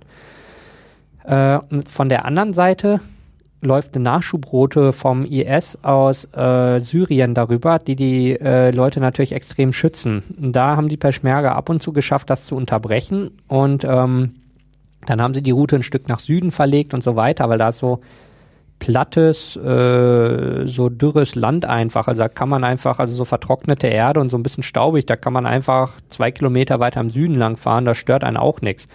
Und ähm, deswegen ist das im Prinzip so ein Unentschieden. Aber eigentlich muss man sagen, ziemlich großer Erfolg für den IS, würde ich mal sagen, weil wenn von allen Seiten Armeen gegen sie stehen und sie verlieren keine Fläche, dann ist das auch schon ziemlich bedenklich. Legen es die Armeen, die um sie herumstehen, denn überhaupt darauf an, Ähm, sie, den, den, die IS zurückzudrängen oder, äh, oder den IS zurückzudrängen? Oder ist es halt, wie du schon sagtest, wie die Peschmerga, die eigentlich nur ihr Gebiet halten? Also das ist halt schwierig. Die Peschmerga halten es halt nur. Und ich glaube, das ist auch ihr Vorteil, weil jemand, der einem selber nichts tut, da sagt man, na dann gehe ich erstmal auf Bagdad oder so, da bekämpft die, bevor ich die bekämpfe, mit denen ich kein akutes Problem Ja. habe. Also weil, wenn die äh, ISIS-Leute in Kurdistan nicht angreifen würden, dann würden die wahrscheinlich gar nichts gegen die machen. Dann würden die sagen, klar, wir mögen die nicht, aber wir mischen uns doch nicht in Krieg ein, der uns nichts angeht. Also Klar. warum? Äh, Im Irak, die würden gerne, aber die können einfach nicht. Also die Armee ist halt echt implodiert letztes Jahr. Das ist so Das unglaublich. erzähltest du mit den geklauten Autos. Ne? Das ist, also die haben, also es gibt keine offiziellen Zahlen, wie viele Leute desertiert sind, aber so die inoffiziellen Zahlen gehen von 80 Prozent aus. Und das, also so von dem, was man faktisch sieht, kann ich mir das vorstellen, weil sonst würden die ja langsam mal was tun. Also die haben sogar eine, die haben eine simple Luftwaffe, die haben ein paar Kampfjets jetzt geliefert gekriegt, die haben Kampfhubschrauber und so weiter, die haben aber Panzer, gepanzerte Fahrzeuge. Äh, die müssten eigentlich mal was machen können. Hat ISIS eine Luftwaffe eigentlich auch? Ähm, naja, es gibt ja die bösen Witze, dass sie die ja haben, seitdem Erdogan da ist. Achso, Ähm, äh, nee, zum Glück nicht. Die haben wohl mal ein paar Kampfhubschrauber erbeutet, also so Heinz, also Mi-24 und ähm, ist aber unklar, ob das entweder nur PR-Fotos waren oder ob die Dinger nicht mehr flugfähig sind oder so. Zumindest ist nicht bekannt, dass sie die eingesetzt haben, weil sagen wir gerade für diese alte Russentechnik gibt es genug Piloten auf der Welt, die man für ein paar Dollar mieten kann. Also daran kann es nicht scheitern, das Know-how zu kriegen, was jetzt sagen wir bei so aktuellen Kampfjets vielleicht schon eher ein Problem wäre, dass das Können fehlt. Aber das ist, äh, also zumindest rumfliegen könnte man mit und wenn die Knöpfe auf, ausprobiert, schießt man auch irgendwann. So. Mhm. Ist aber nichts passiert. Ähm, und äh, Luftwaffe, also Kampfflugzeuge oder so auch nicht. Und scheinbar auch keine Raketen mit ernsthaft Reichweite. Die sind mal rumgefahren mit, ähm, mit der sogenannten Al-Hussein-Rakete. Also es ist so eine Scud im Prinzip, Nachfolger davon, die so 200 Kilometer Reichweite hat, was echt schon bedenklich wäre. Aber das waren uralte Modelle, von denen es hieß, wäre ein Wunder, wenn die noch flugfähig sind. Zumal damals auch äh, fraglich war, ob die überhaupt alle geflogen sind oder ob die wie die DDR so ein paar Hüllen gebaut haben und gesagt haben, hier, wir haben riesig Raketen gebaut. Ich glaube, das nur so ein Fake war. Das Einzige, was sie halt wirklich haben, sind, äh, die haben tatsächlich auch Milans, aber die alten, die mal nach Syrien geliefert wurden, also die 70er Jahre Modelle. Und Milan ähm, ist was? Äh, Das ist so die ähm, Panzerabwehrrakete, die die Franzosen und die Deutschen zusammen entwickelt haben, die hier bei der Bundeswehr eingesetzt wird. Aha. Oder halt nicht eingesetzt wird, eher sagen wir, die bei der Bundeswehr im Lager liegt. Ja. Und von denen wir äh, ein paar Dutzend im letzten Dezember an die Peschmerga geliefert haben. Das heißt, im Prinzip ist auf dem Niveau da Waffengleichheit, was ja auch mal interessant ist. Ähm, dann haben die halt so alte russische Panzerfäuste, mit denen man so ein paar hundert Meter bis zwei, drei Kilometer oder sowas kommt. Aber zum Glück nichts, was richtig Reichweite und richtig Wumms hat. Weil da muss man ja auch sagen, selbst wenn die diese Raketen hätten und nur dilettantisch bedienen können, dann ist ja völlig egal, in welche Richtung die fliegt. Die soll ja nur irgendwo hinfliegen und aufklatschen. Und ich glaube, das kriegt man noch einfacher hin als einen gezielten Schuss auf irgendwas. Klar. Und äh, also ich glaube, das ist auch das Problem. Egal, was die in die Finger kriegen, die schmeißen sie einfach in irgendeine Richtung und irgendwo knallt schon und irgendjemand hat's getroffen. Und das ist halt viel schwieriger, als wenn man andersrum gezielt die richtigen Leute treffen will. Ja. Macht das den Eindruck auf dich, als würde da noch was passieren? Also als würde, Ja. als, als würde dieser Krieg irgendwie noch einen, einen, wie auch immer gearteten Verlauf nehmen? Oder bleibt es jetzt einfach so, bleiben jetzt einfach alle in ihren Schützengräben hängen und Bagdad wird noch ein bisschen belagert und Also mir scheint die, ähm, also das Problem ist, nur mit Luftschlägen kriegt man sowas nicht in den Griff. Und die Amis wollen eigentlich, also wollen keine ernsthaften Bodentruppen. Also die Ja. haben jetzt halt schon einige, aber das ist auch, äh, machen sie nicht gerne, sagen wir mal, sondern wirklich nur so die letzte Schadensbegrenzung.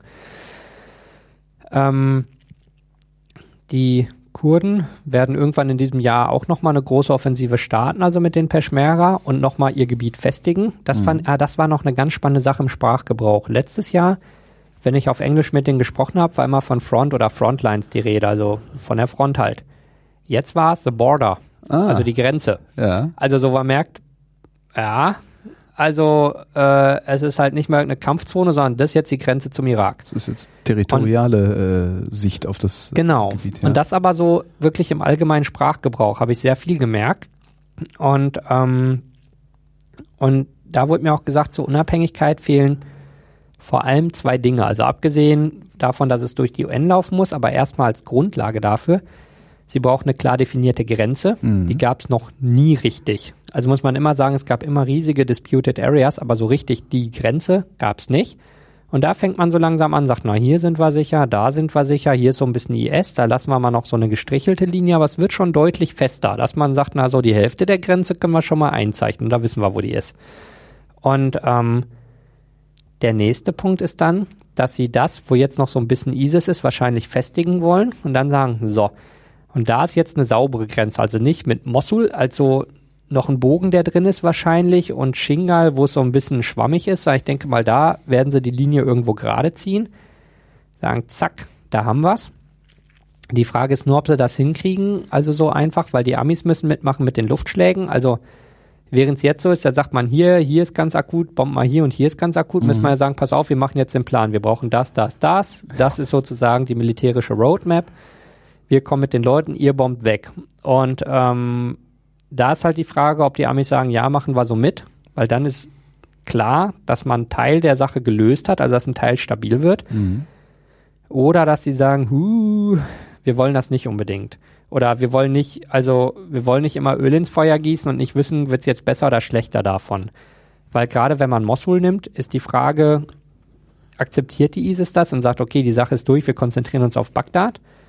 Oder die Frage ist dann aber doch auch immer noch, was macht die ISIS eigentlich, wenn äh, sie Bagdad eingenommen haben? Also weil ja. dann haben sie Langeweile und äh, ja, genau. attackieren ihre Nachbarn wieder. Ja, ne? erstmal, ich glaube, Kuwait wäre das nächste Ziel wegen dem Öl ja. simpel. Also bin ich mir total sicher. Aber ich glaube, dann äh, dann kommen die Amis dann wieder. kommen die USA zurück und ja dann wird's hässlich.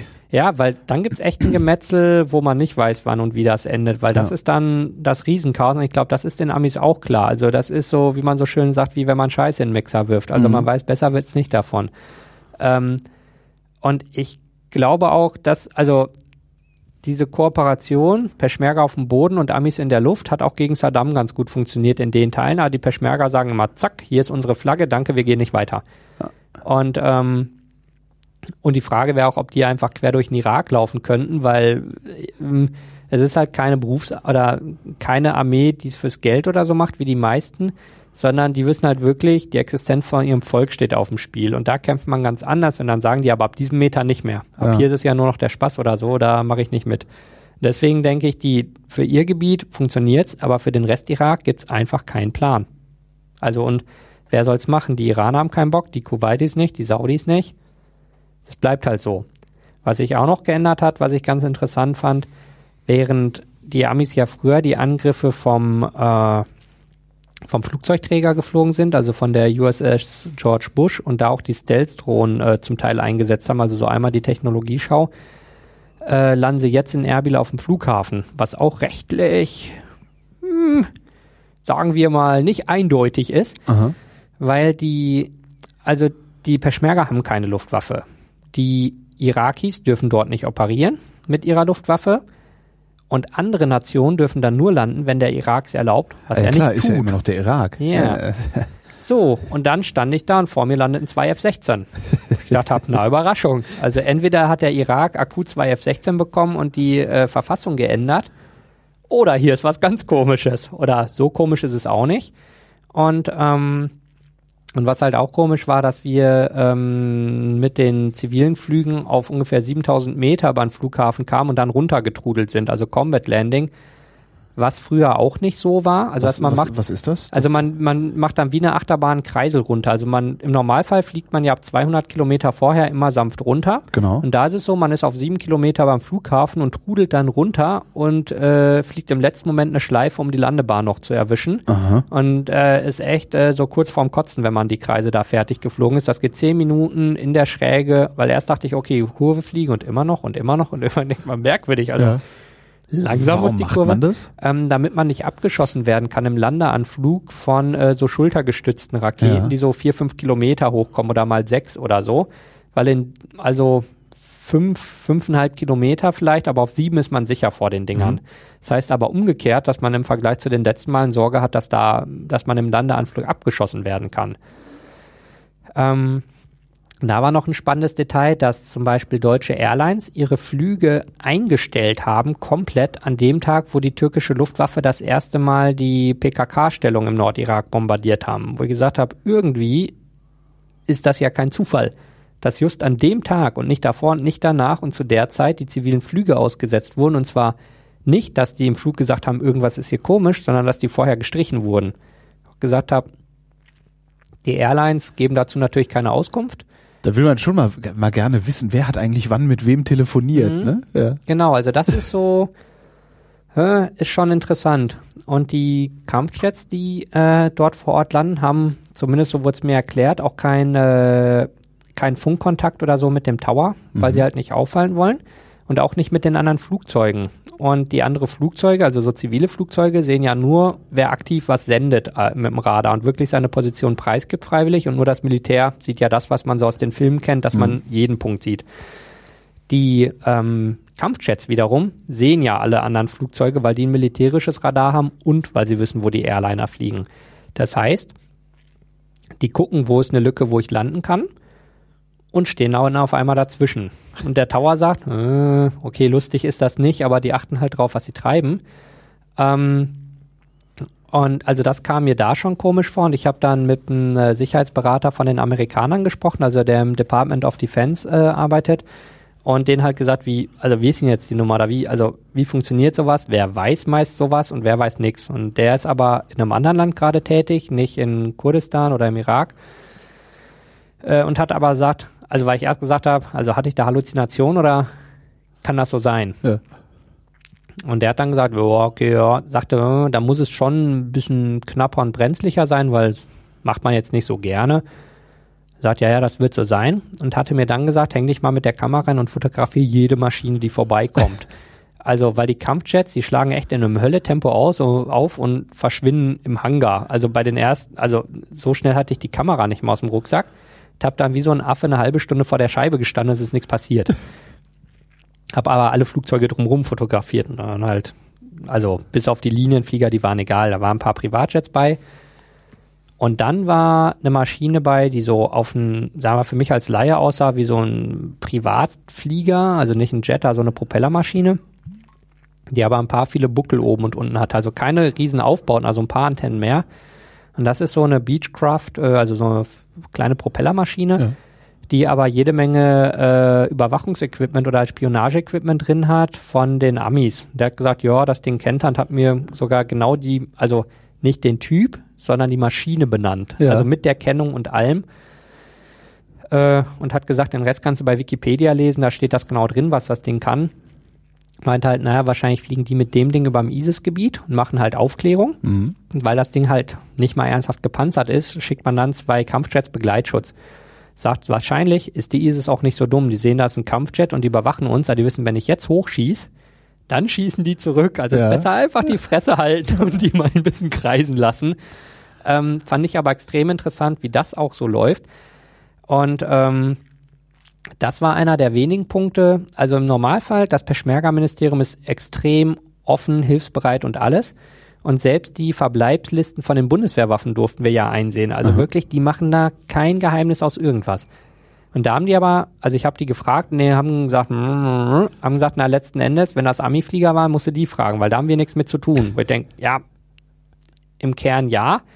Aber das war, sagen wir, ein Thema, wo sie zumindest nicht klar gesagt haben, ja, und der Pilot hieß Klaus oder sowas. Ja. Und wo ich auch gesagt habe, die andere Frage ist auch, wie viel sind die da auch wirklich eingebunden oder nicht, weil die Amis ja auch nicht immer selbst ihren Partnern alles so genau sagen. Ähm, gesagt habe, aber sag mal, dafür, dass das halt ein aktiver Krieg ist und echt um geheime Sachen geht, wundert es mich immer noch, wie offen die sind und dass die auch bei sowas nicht gesagt haben, äh, das guckst du dir nicht an, sondern einfach nur gesagt haben, wissen wir nicht, fragen anderen. Die Amis sagen gar nichts, die Genau. antworten einfach nicht, also bis auf der, mit dem ich immer wieder mal spreche. Und, ähm, und ansonsten äh, merkt man da aber schon, wie sich diese, äh, also diese Situation vor Ort deutlich geändert hat und äh, irgendwie, also es ist anders, wenn da auf einmal Kampfjets am Tag landen.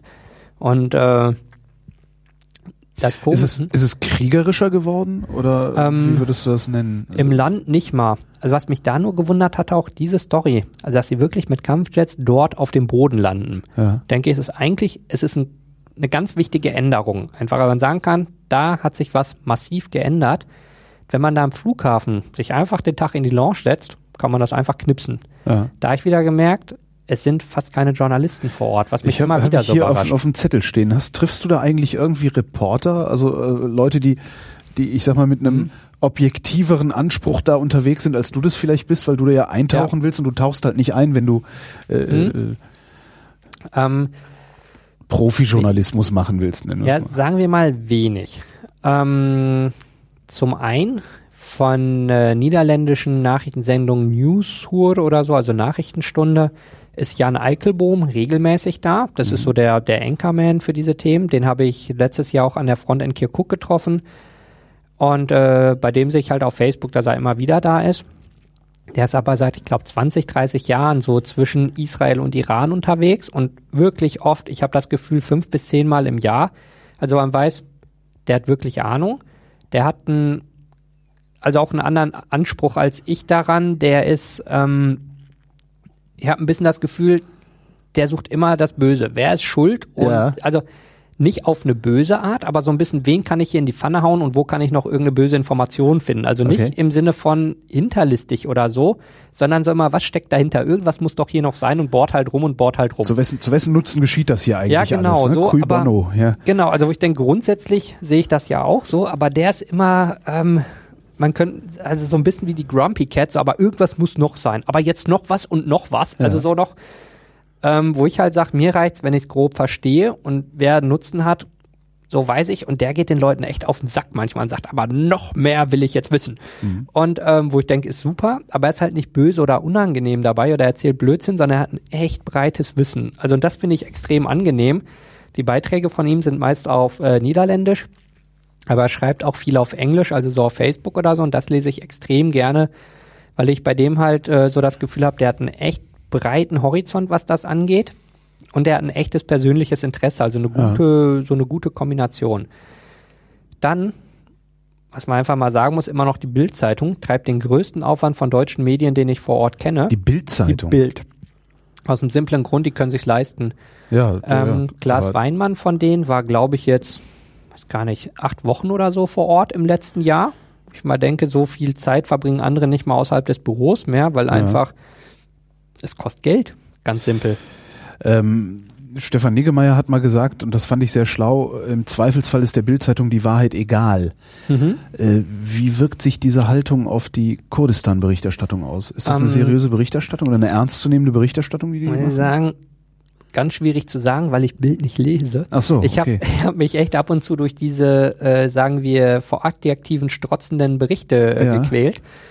Ähm, das, was ich da gelesen habe, war alles richtig. Also so alles, wo ich es direkt vergleichen konnte, war komplett richtig. Und Ja. alles, was ich so gelesen habe, wo ich dachte, da ist nichts Falsches oder Übertriebenes drin, äh, es ist natürlich extrem polarisierend geschrieben und so weiter. Also ich denke immer nur, man kann froh sein, dass sie äh, den Kurden in dem Fall gut gesonnen sind und der IS ein ganz klarer Feind ist. Ja. Also wo man ganz einfach sagen kann, ich glaube, das ist einer der ganz wenigen Konflikte auf der Welt, wo man ganz klar mit dem Finger zeigen kann und sagen, du bist nur bist der schlecht. Feind, genau. Und zwar nur. Und ich habe nicht eine einzige positive Silbe für dich, wo man Ja. sonst in fast jedem Konflikt sagen muss, ja, aber und guck mal hier und so, aber da kann sagen, nein, Ja. nix. Ist simpel, ist gut so. Ist möglicherweise das erste Mal in der, in der zumindest in der neu, neuzeitlichen Geschichte, Ja. dass es einen solchen Feind gibt. Also ja. ich kann mir echt nichts, also mir fällt echt so nichts ein, wo es so simpel ist, man sagen kann, und der ist der Feind und Ende. Ja, Bei den stimmt. anderen mag es Nuancen geben, aber die definitiv.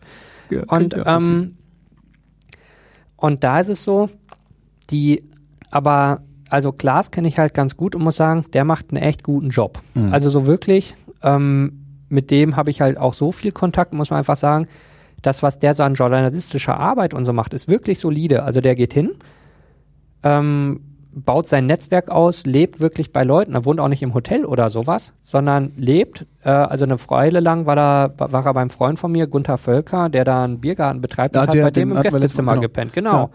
Wo ich dachte, super. Der mit dem Wasser, ne? Genau. das? ja. Da kriegt man zehnmal so viel mit wie im Hotel schon mal, kann Ja. man einfach sagen. Ähm, oder fährt halt mit Leuten mit und sagt, sag mal, kann ich hier irgendwo pennen die nächsten Tage? Und ist sich halt für nichts zu schade. Und dann Mhm. kriegt man was mit. Jemand anders, der, äh, also Paul Ronsheimer, sozusagen der Mann fürs Grobe bei der Bild, der, der jettet einfach nur um die Welt und immer da, wo es knallt ist, äh, knallt, ist er zehn Stunden später auf der Matte und sagt, so, ich gehe gucken. Ja, und hält dann kurz sein iPhone hoch und äh, dann Genau. gibt's irgendwie ein unnützes Video. Genau, da muss man auch sagen, auch ja, ist halt da auch so schwierig. Die Berichte auch von ihm, hm, ich lese die mäßig gerne, auch wenn ich nicht das Gefühl habe, dass sie falsch sind. Aber einfach die Art, wie Ja. sie sind, treibt mich in den Wahnsinn. Bei Paul ist halt so, der war halt, soweit ich weiß, der einzige äh, westliche Journalist, der im belagerten Kobane war. Also der nicht über die Grenze aus der Türkei gefilmt oder? hat. Klar. Paul. Äh, äh, Paul okay. in dem Fall. Der war dann in Syrien. Ja. Und ähm, der nicht über die Grenze gefilmt hat einfach nur und der nicht da war, nachdem es befreit war. Mhm. Sondern der ist äh, auf einem sehr interessanten Weg. Ich glaube, das ist nicht ganz publik. Also er hat er hat's reingeschafft aus der Türkei nach Kobane, wo ich denke, in die Richtung ist auch nicht das einfachste gewesen zu der Zeit. War drei Tage da und hat den Weg zurückgemacht. Aha. Und da ist halt erstmal, das macht man nicht nur für Geld oder für sowas. Also man macht viele Dinge für Geld, aber auch nicht für die Bild und nicht für Kohle nimmt man so einen Weg auf sich. Da muss man echt ein Interesse dran haben. Oder man muss, also was auch immer einen dazu treibt, das ist schon wirklich viel. Aber äh, die Story hätte auch von über die Grenze Film haben können und sich ein bisschen was ausdenken. Also dem Bildzeitungsklischee nach hätte ich gedacht, der geht in Camp in der Türkei, sagt, ich war in Kobane und macht noch ein paar Fotos dazu. Und was macht er? Geht drei Tage hin und schreibt die echte Story. Also wo man sagen muss, Respekt. Das muss man erstmal bringen. Und das ist halt für mich so ein Dilemma, weil ich von der Bild grundsätzlich halt auch mäßig viel halte. Also ich meine, in den letzten 30, 40 Jahren ist da schon einiges besser geworden, keine Frage. Aber meine Lieblingszeitung ist es, sagen wir mal, immer noch nicht. Lange nicht. Nee, aber durch diese beiden Leute ähm, muss ich sagen, da sehe ich, die machen echt einen Höllejob Mhm.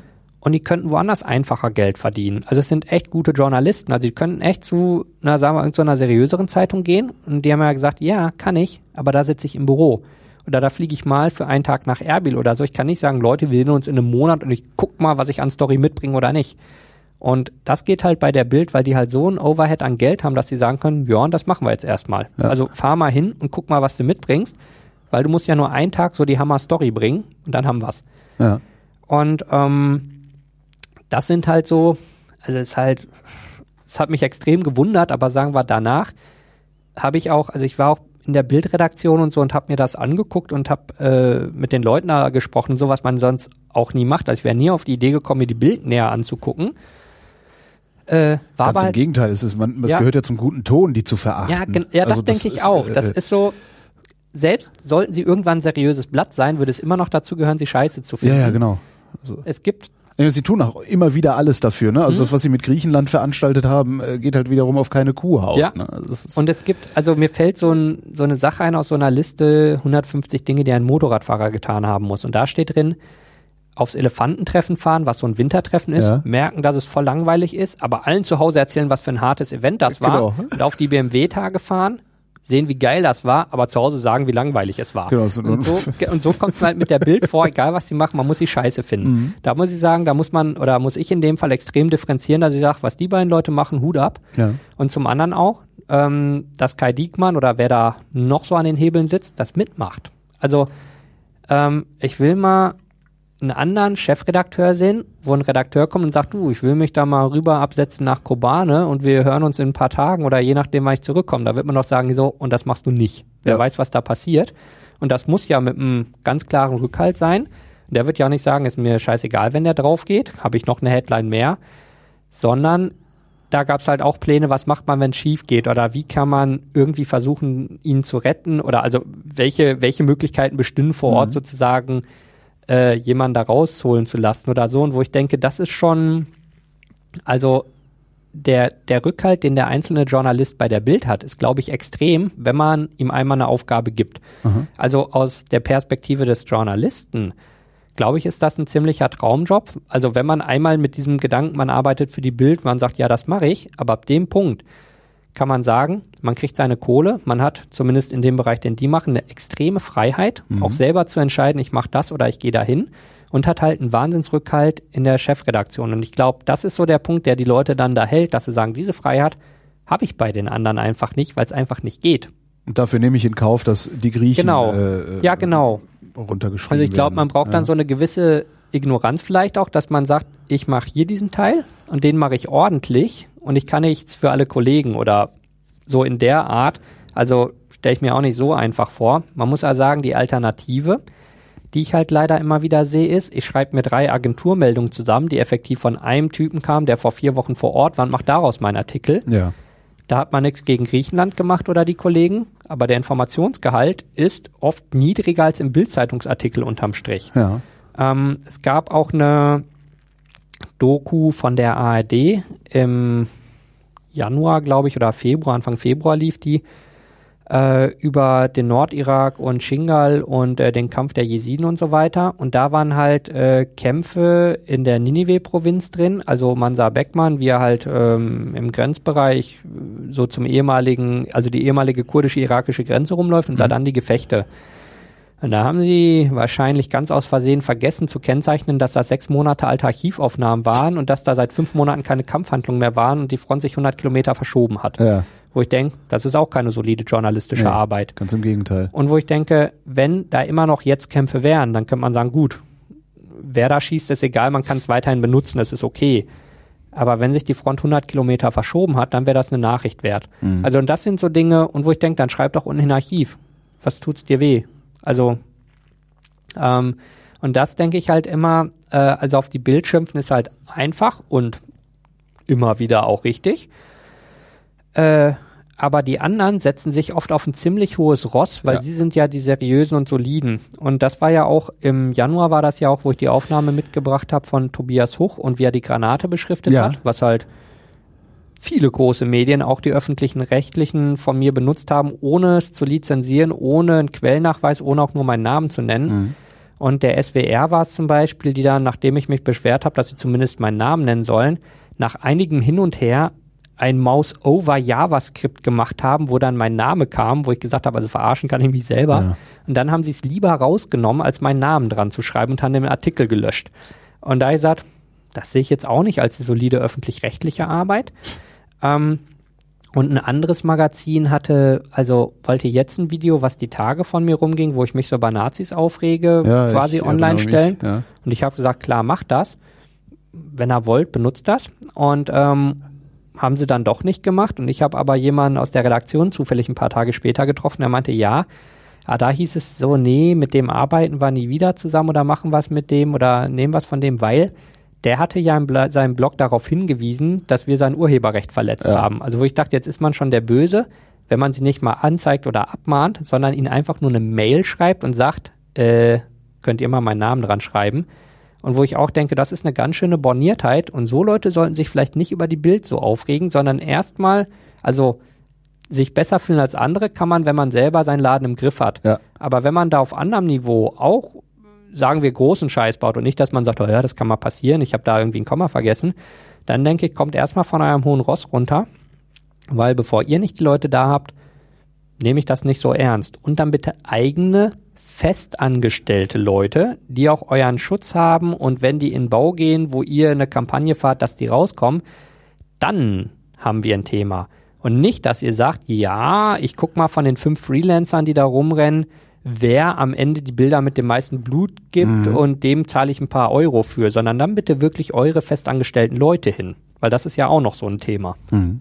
Und ähm, vor Ort sehe ich halt, wenn ich Journalisten sehe, äh, die aus der Region selber oder so türkische Fernsehsender, sowas, also so die Nachbarsender, das ist noch so, ich muss sagen, ich habe noch nie mh, Deutschen vor Ort getroffen, außer eben von der Bild.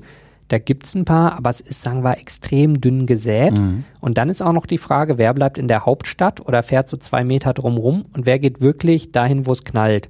Und äh, da wird's noch mal dünn. Und als ich letztes Jahr in Mosul war, haben die gesagt, wir haben hier noch nie irgend so einen westlichen Journalisten gesehen. Also als wir bis zum Tigris waren, als wir in Shingal waren, haben die uns halt gesagt, der zweite in 18 Monaten. Als ich jetzt in Dakuk war, also das ist äh, südlich von Kirkuk, also so 50 Kilometer. Mm, Das ist da, wo der Deutschlandfunk berichtet hat, dass die Peschmerga ähm, die Häuser von den Arabern gesprengt haben. Ja. Und irgend so Ami-Magazin, ich habe den Namen vergessen, hat die Story auch nochmal gebracht, als ich da war. Ich war einen Tag später da und habe die Leute gefragt. Die haben gesagt, haben sie noch nie im Leben von gehört. ähm, wo ich auch dachte, solide recherchiert. Ähm, Ja, aber wo, wo, wo kommt der Deutschlandfunk denn, oder wie kommt der Deutschlandfunk dann da drauf? mh, keine Ahnung. Also, nee, ich weiß es echt nicht. Ähm, ich hatte auch mit, also mit Monitor und Deutschlandfunk ein paar Mal gemailt, weil Monitor hatte auch so einen Bericht gebracht, dass während die PKK gegen die ISIS kämpft, die Peschmerga halt nur schlafend äh, in ihren Baracken liegen. Also wo ich auch dachte, mh, ganz neutral und seriös berichtet, äh, großer Erfolg hier. Und äh, die hatten auch vorberichtet, dass äh, ja niemand sagen kann, ob die Peschmerga nicht doch äh, Menschenrechtsverletzungen mit den Bundeswehrwaffen begehen. Da er sagt, mir kann auch niemand bestätigen, dass der Rundfunkrat der AD nicht mit Bundeswehrwaffen Menschenrechtsverletzungen begeht, Ja. weil so ein Negativbeweis ist immer ein bisschen schwierig. Ja. Ähm, und da kam halt die Story auf, auch vorher schon, niemand weiß, wo die Waffen der Bundeswehr sind. Wo wir dann reihenweise die Waffen sehen konnten. Wir standen vor Ort und haben gefragt, habt ihr Bundeswehrwaffen? Wisst ihr, wo mehr sind? Und haben uns durchgefragt, haben reihenweise gesehen und dann eben auch die Verbleibslisten einsehen Ja. dürfen. Ähm, das ist schon, weiß es nicht, ob da ein Typen Hass auf die Leute vor Ort hat oder irgendwas, also irgend, irgendwas. Auf jeden Fall prüft es keiner Im richtig. Zweifelsfall ist es einfach nur ein sehr schlechter Informationsstand und die Borniertheit, die du eben angesprochen hast, die dazu führt, dass man dann auch nicht nochmal tiefer oder weiter Ja. guckt. Und wo ich auch denke, ähm, so irgendwie an der Front ist ruhig, ist keine Headline. Also Ja. da macht man keine Quote mit. Mit, die sprengen die Häuser von den Arabern, boah, da hat man irgendwie Minderheiten oder Araber als Minderheit im Irak ist auch ein bisschen lustig, aber sagen wir mal Mhm. so in etwa. Da hat man eine Headline. Und äh, also die Top-Antwort war von so einem Araber in Dakuk, der meinte, äh, pff, also im Internet musst du halt vorsichtig sein, ne? da schreiben viele Leute komische Sachen. Und ich dachte, das, das, äh, das hätte ich gerne nochmal auf Deutsch und würde es dir direkt Genau. rüberschicken. Und äh, ansonsten, was ich halt mitgekriegt habe, war, dass die durchaus ein paar Häuser gesprengt haben, also auch in der Ninive-Provinz. Das waren aber welche mit Sprengfallen von der ISIS drin. Das habe ich halt damals ja selber noch mitgekriegt und habe gesagt, ja klar, sprengt man die. Äh, Problem nur, das waren kurdische Häuser, als wir da waren. Also es passte nicht mal in die Story. Und dann ist auch noch so rein von der Logik her, da ist ein Krieg, die Leute haben nichts zu wohnen, die wohnen in Zelten. Warum zur Hölle sollte man ein arabisches Haus sprengen und nicht Kurden reinsetzen? Ja. Also das ist auch von der Logik her total dumm. Äh, und der nächste Punkt ist, dass da auch gar keine Kurden wohnen oder fast keine, da wohnen Kakai, das ist so eine religiöse Minderheit und die Araber. Also äh, das sind dieser äh, Story nach beides Feinde der Peschmerga. Also es ergibt von vielen Ecken her keinen Sinn, plus dass die Leute vor Ort eben noch nie was von der Story gehört hatten, was so das Verwunderlichste war. Und äh, da habe ich halt gedacht, ja, wenn man nicht da ist oder auch nicht viele Leute da ist, wenn da so viele Leute wären wie hier bei einem Fußballspiel, dann würden ja sofort 20 Kollegen sagen, die Story stimmt doch hinten und vorne Ja. nicht, das kann gar nicht sein. Oder die würden sagen, aber ich habe da was gesehen oder Na, so, da. bist du, so bist du halt die ganze Zeit darauf angewiesen, dass dir irgendjemand die Geschichte erzählt, genauso wie du sie mir gerade erzählst. Äh, Genau. Wird da dann wahrscheinlich irgendjemand, der was weiß ich was für Interessen hat, äh, eine andere Geschichte erzählen. Ja. das, äh, Ja, und das, äh, nur da denke ich immer, was ist denn das, das Interesse daran? Also entweder hat man wirklich einem Team, der, was weiß ich, entweder ist es ein Freelancer, der einfach eine Headline braucht, damit er seine Kohle verdient, was so die traurigste Variante wäre, äh, was aber gemessen an dem, wie Medien heute funktionieren, gar nicht so abwägig wäre. das ist, äh, das ist eigentlich ist das der Alltag. Ja, leider. Oder es ist jemand, der aus Boshaftigkeit eine blöde Story bringen will. Oder es ist, aber irgendwer muss ja mal auf diese Idee gekommen sein, dieser Story, und da fehlt mir der Ansatz. Na, das, das, das, das braucht ja nur irgendein Flüchtling sein, der sich wichtig machen will. Ja. Und äh, in der Lage ist, glaubhaft zu versichern, äh, dass seine Geschichte Ja, stimmt. da äh, denke ich immer an äh, den Herrn Curveball. Äh, Ja, Curveball, genau. Also Ja. äh, der ja, ich glaube, irakischer Hubschrauberpilot einfach nur war und. Top-Informant vom BND und ihn Ja. halt immer das verkauft hat, was sie gerade hören wollten. Damit Ja. sein Asylantrag weiter gestreckt wird, ja. Ja, und so in der Art kann es natürlich auch sein. Also auch in den, in den Flüchtlingscamps rund um Erbil, die haben eine totale Routine mit Kamerateams. Da stehen auf 20 Übertragungswagen und sagt man, äh, erzähl du mal deine Story, du die von deinem Kind, also nicht ganz so böse, aber so in der Art ist es halt. Also man hat halt Leute, die gerne ihre Geschichte erzählen, die auch eine gewisse Routine natürlich entwickeln und denen es natürlich auch ein Anliegen ist, ihre Geschichte zu Mhm. erzählen. Ah, die erzählen die zum hundertsten Mal. Und äh, dann hat man halt die Neuankömmlinge und dann, da ist es so normal, dass Kamerateams rumlaufen. Dann war ich kurz vor Halabja, also an der iranischen Grenze in einem Camp, wo halt kaum ein Kamerateam vorbeikommt. Da war sofort eine Riesentraube um uns rum und die haben alle gleichzeitig geredet und der Dolmetscher, der, der stand da und äh, Moment, Moment, Moment. Und zum Teil konnten die nur Arabisch und dann, das war richtig schlecht, also von Arabisch auf Sorani auf Englisch übersetzen und der Dolmetscher hat gesagt, pass auf, ich kann dir genug übersetzen, dass du Rückfragen machen kannst und dann suchst du dir einen Araber in Berlin und lässt dir das nochmal im Detail übersetzen, Okay. weil, also meinte, es reicht für Rückfragen und so ist total okay, hat direkt gesagt, ey, mach das erst, wenn du eine saubere Übersetzung hast, weil ich will nicht wissen, was hier gerade alles verloren geht. Okay. Und dann noch, wenn zehn Leute gleichzeitig schreien und man immer mal hier, mal da irgendwie was macht. Ich gesagt habe, egal, ich kann es ja aufnehmen und genau so, ich lasse es nachher übersetzen und dann guckt man, wer eine spannende Story hat. Da denke ich, in so einem Moment ist natürlich auch die Frage, wer hat die spannendste Story und wer darf in die Kamera sprechen, so von der Intention her. Klar. Sind halt Und- auch nur Menschen alles. Ja. Genau, und dann kann es natürlich auch sein, oder auch, also es muss ja nicht mal Böshaftigkeit sein, dass einem jemand anders das echt erzählt hat und man sagt, hey, der hat mir das erzählt, ich glaub's ihm und ich muss dir das erzählen, dass du das nach Deutschland bringst. Also Ja. die Nachrichtenlage ist ja vor Ort auch nicht unbedingt besser, wenn man ein paar Kilometer weg ist und von jemandem was gehört hat oder so. Und deswegen, also und gerade in so einem Bereich finde ich es halt schwierig und zum anderen finde ich es aber auch hier extrem fahrlässig, als öffentlich-rechtlicher mal eben so was zu bringen, wie, keiner weiß, wo die Waffen der Bundeswehr sind und ich glaube, die sprengen da Häuser. Und sagt, Leute, es ist irgendwie nicht ein Spaß. Da geht es darum, ob die Waffen von hier bekommen, mit denen sie überleben. Ja. So, das ist nicht irgendwie, äh, kriege ich meinen Bonbon oder nicht, da geht es um Tote, also und um Menschen, die ihr halt nicht kennt. Und ich habe vorhin noch mal geguckt, derzeit sind fünf Freunde von mir im Kampfeinsatz im Nordirak und für mich ist das wichtig, dass die Waffen kriegen, weil ich will nicht, dass die sterben. Und irgendjemand, der da irgendwie so eine scheiß Story bringt, weil es ihm egal ist, der riskiert, dass die Leute sterben, nur damit er hier ein paar Klicks auf seiner Website hat. Hast du mit denen denn mal Kontakt aufgenommen? Also hast du Ja, denen mal ja. geschrieben, hast gesagt, hier, das stimmt nicht, was ihr da behauptet? Ja, Und wie haben sie reagiert? Ähm. Ja, also ich habe einmal noch eine Antwort von der Redaktion bekommen, wo so sinngemäß drin stand, also wir haben da andere Quellen, so im Prinzip, weil ich gesagt habe, ich war aber da. Ja. Ähm, und die antworten mir einfach nicht mehr. Mhm. Also wo ich denke, ja, ist für einen öffentlich-rechtlichen auch irgendwie hübsch, einfach nicht mehr zu antworten, wo ich Ja, gesagt du kriegst halt, du, du kriegst halt äh, jeden Tag 100 solcher Dinger, ne? Das ist, das ist so ein bisschen das Problem dabei. Das ähm, schon, nur ich denke, ich bin gleich der Einzige, der sagen kann, ich war vor Ort und der es Ja. verifizieren kann und wo ich denke, da hätte ich schon gerne einen Dialog. Die andere Frage ist für mich, ab wann muss ich meinen Rundfunkbeitrag nicht mehr zahlen, wenn ich weiß, da, weil ich nachweisen kann, dass die Blödsinn erzählen und einfach sage, ich kriege meine Nachrichten nicht für mein Geld. Ich möchte bitte mein Geld zurück, bis ihr die Nachrichten richtig bringt.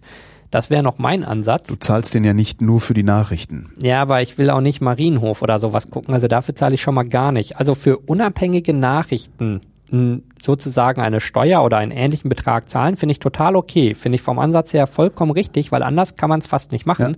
Aber dann will ich die auch. Ganz einfach.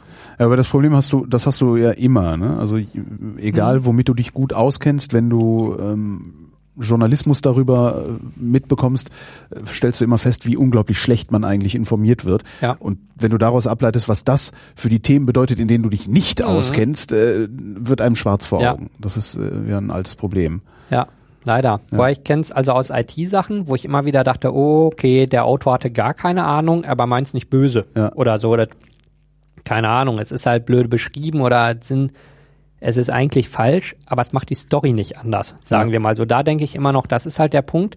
Aber sich eine Story scheinbar ausdenken, wo ich denke, da ist dann auch, also Na, es das wär, ist noch wär, mal so also was, was man ja, was man Mhm. ja durchaus machen könnte, äh, jetzt als Deutschlandfunk, auch um sich da nicht so angreifbar zu machen. Das verstehe ich auch tatsächlich nicht, warum die Kollegen das nicht tun. Man kann es ja transparent machen. Ja. Man kann ja einfach sagen, äh, ja, sorry, äh, sorry, Herr Lenze, äh, das und das und das sind unsere Quellen. Ja. Die haben uns das und das so gesagt. Und dann kannst du immer noch sagen, oh, hm, sieh an. Na, in der Ecke war ich nicht. Äh, Ja. Kann ja sein, dass eure Quelle Er recht sagt, sag mir wo, ich gehe hin und frag ihn. Oder veröffentliche doch das Original-Interview.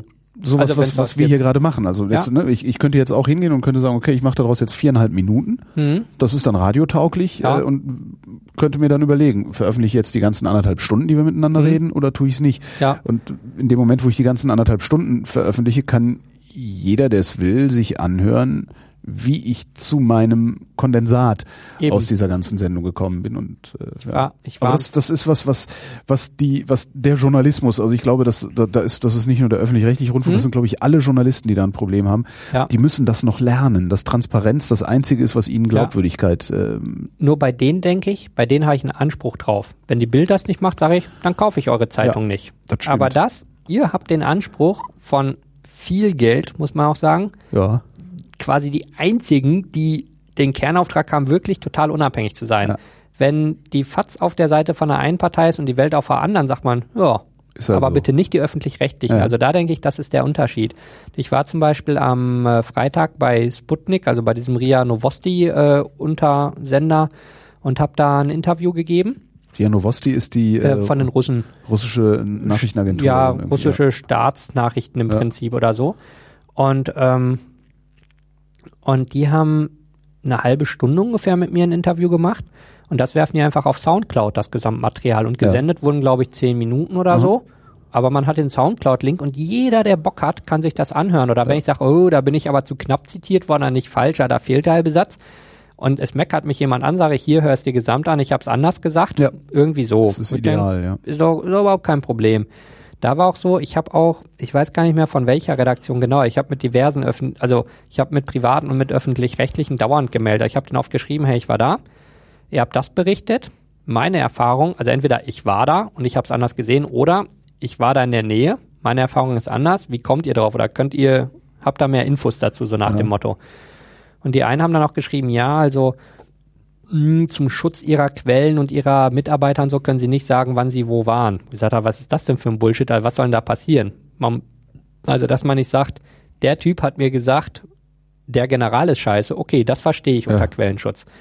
Aber zu sagen, die haben mein Haus in die Luft gesprengt, was er in den Nachrichten sagen will, dann sagt mir zumindest welches Dorf. Also Ja. wo ist das Haus, was ich nicht mehr sehen kann, wo sehe ich den Krater? Weil der muss ja auch irgendwo sein. Ja. Dann habe ich ähm, mal auf Twitter rum oder mir auf Twitter aufgeregt, dass irgend so ein Beitrag blöde war. Ich glaube, das war nicht der von der ARD, wo sie halt die Archivaufnahmen nicht gekennzeichnet haben. Äh, und über einen Freund von einem Twitter-Freund von irgendwas meldete sich der Kameramann. Ah ja. Und er sagt, ey, super, hab gesagt, wo warst denn du? Und dann haben wir gechattet und er sagte, na, an dem Tag war ich da, an dem da und dann war ich da. Das war meine Erfahrung so oft. Die Leute, die selber wirklich da sind, die reden total gerne drüber und sagen, okay, wann warst du wo und wo hast du das gesehen? Hast du mal mit dem gesprochen und haben totales Interesse an einem Austausch. Und die, die sagen, uh, das kann ich dir nicht sagen, da habe ich dann immer schon ein ganz merkwürdiges Gefühl bei. Herrschaftswissen. Ja, genau. Ja. Und äh, wo ich auch denke, selbst wenn es Herrschaftswissen haben will, es fliegt ja keiner hinterher.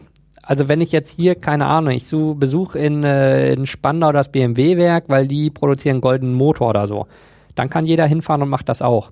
Aber da kann man doch sagen, ich war Ende Januar in der Provinz Mhm. und Anfang Februar in der Provinz.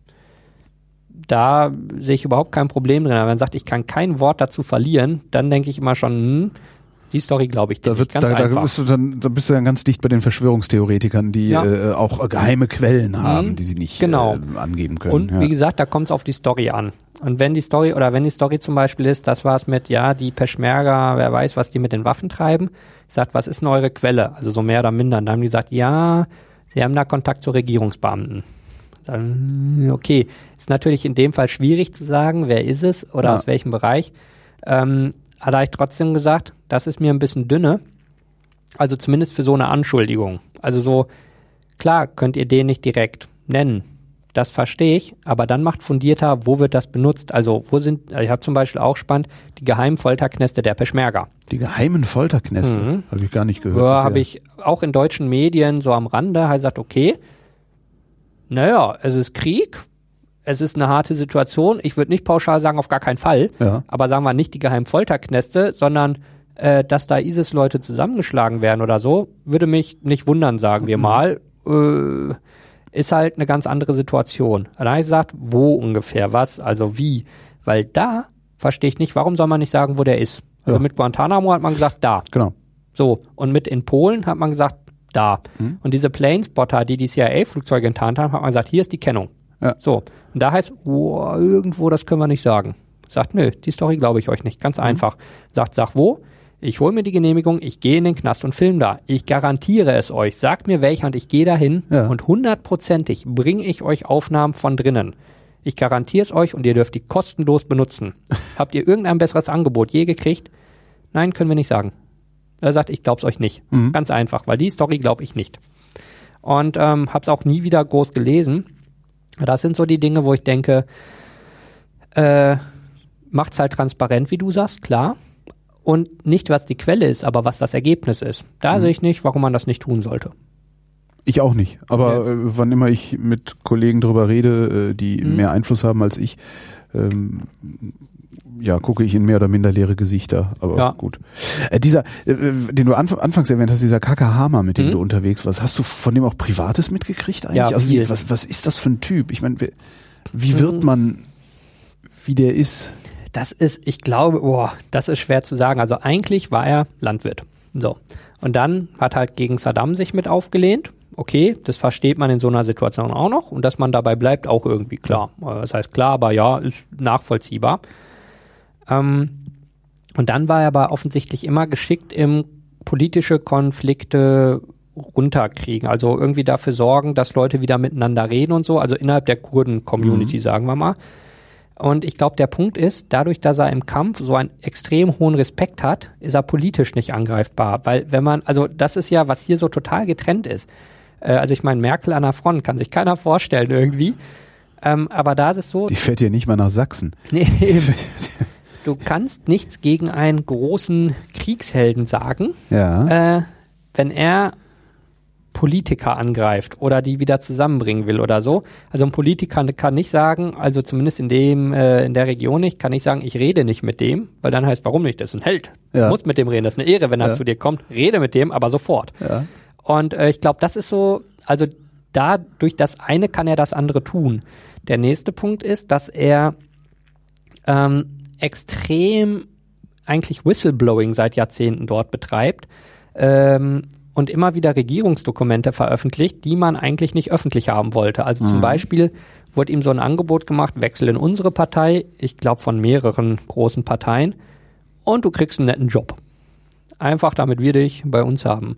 Da sagt voll geil und hat es in ein Buch gepackt und veröffentlicht. Ja. Und solche Sachen halt gemacht. Also was echt ja, auch in Deutschland schon ein Problem aufwerfen würde für einen.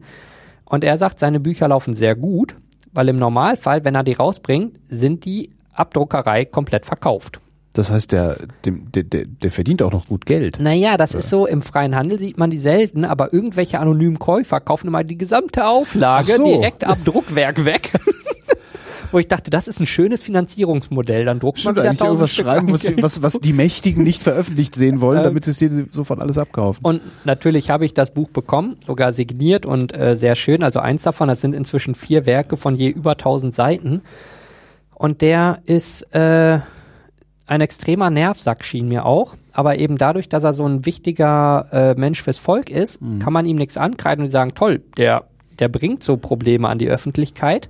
Aber halt auch nicht, also nicht, dass er sagt, du bist scheiß und ich veröffentliche es, sondern dass er sagt, mein liebes Volk, das finde ich blöde. Was meint ihr dazu? Und, und lieber Politiker, lass sowas doch bitte. Weil das ist deiner nicht würdig. Oder also so ein bisschen mit einer anderen Art. Und ähm, das ist, äh, also ich finde es eine sehr spannende Kombination, wie man diese Macht, die man hat, nicht nur zu, ich kaufe mir einen Ferrari und liege im Pool, sondern zu, cool, ich kann alles veröffentlichen, was ich will und die können mir nichts. Also so ein ganz anderer Ansatz und dabei aber eben nicht die Leute richtig angreifen, sondern immer mit so einem positiven Unterton oder so nach dem Motto, lass es uns doch besser machen zusammen oder sowas. Ich glaube, dadurch kommt halt beim Volk extrem gut an. Und auch die Politiker respektieren ihn halt dafür, dass er ihnen oft geholfen hat, äh, Konflikte zu schlichten, zu vermitteln oder sowas. Ähm, dann auf der anderen Seite haben wir natürlich viel privat zu tun gehabt, weil hab halt einfach bei ihm gepennt oder was auch so irre war. Ich brauchte halt dann ab und zu einen Ort einfach in Ruhe abends runterschreiben, was den Tag lang war, weil sonst vergisst man es halt total. Das ist Ja. so viel auf einmal. Dann hat er gesagt, jo, dann, ähm, also fahren wir erstmal in mein Büro und ähm, da ist irgendwie Platz. Und was so ein Büro ist, ist ja dann auch, weiß man vorher mal nicht. Und er hat halt so ein, also ein repräsentatives Büro von so 40 Quadratmetern oder so, also schon ganz hübsch, so mit Couches und Schreibtisch und so, was man halt so hat. Ähm, aber halt auch nicht oberprotzig, sondern so, also ich glaube, jeder Unternehmer in Deutschland hat ein protzigeres Büro, muss man auch sagen, aber so ganz hübsch. Da sagt, jo, ist mein Schreibtisch, den benutze ich eh nicht so viel, kannst einfach an meinen Schreibtisch gehen. Wo ich auch dachte, hm, das ist schon mal ordentlich. Und dann hat er aber auch zum Teil Gäste da gehabt und zum Beispiel jemanden ähm, aus der Regierung und hat mich dann vorgestellt, hat gesagt, das ist hier ein deutscher Journalist, der, der wohnt halt gerade bei mir. Ähm, und dann saß ich da einfach weiter am Schreibtisch und habe gearbeitet, während die da irgendwas besprochen haben. Und wo ich auch dachte, Was das- du ja eh nicht verstanden hast genau, wahrscheinlich. ich ne? habe es nicht verstanden, aber ich fand es trotzdem schon ganz schön irre, so von der Situation her einfach.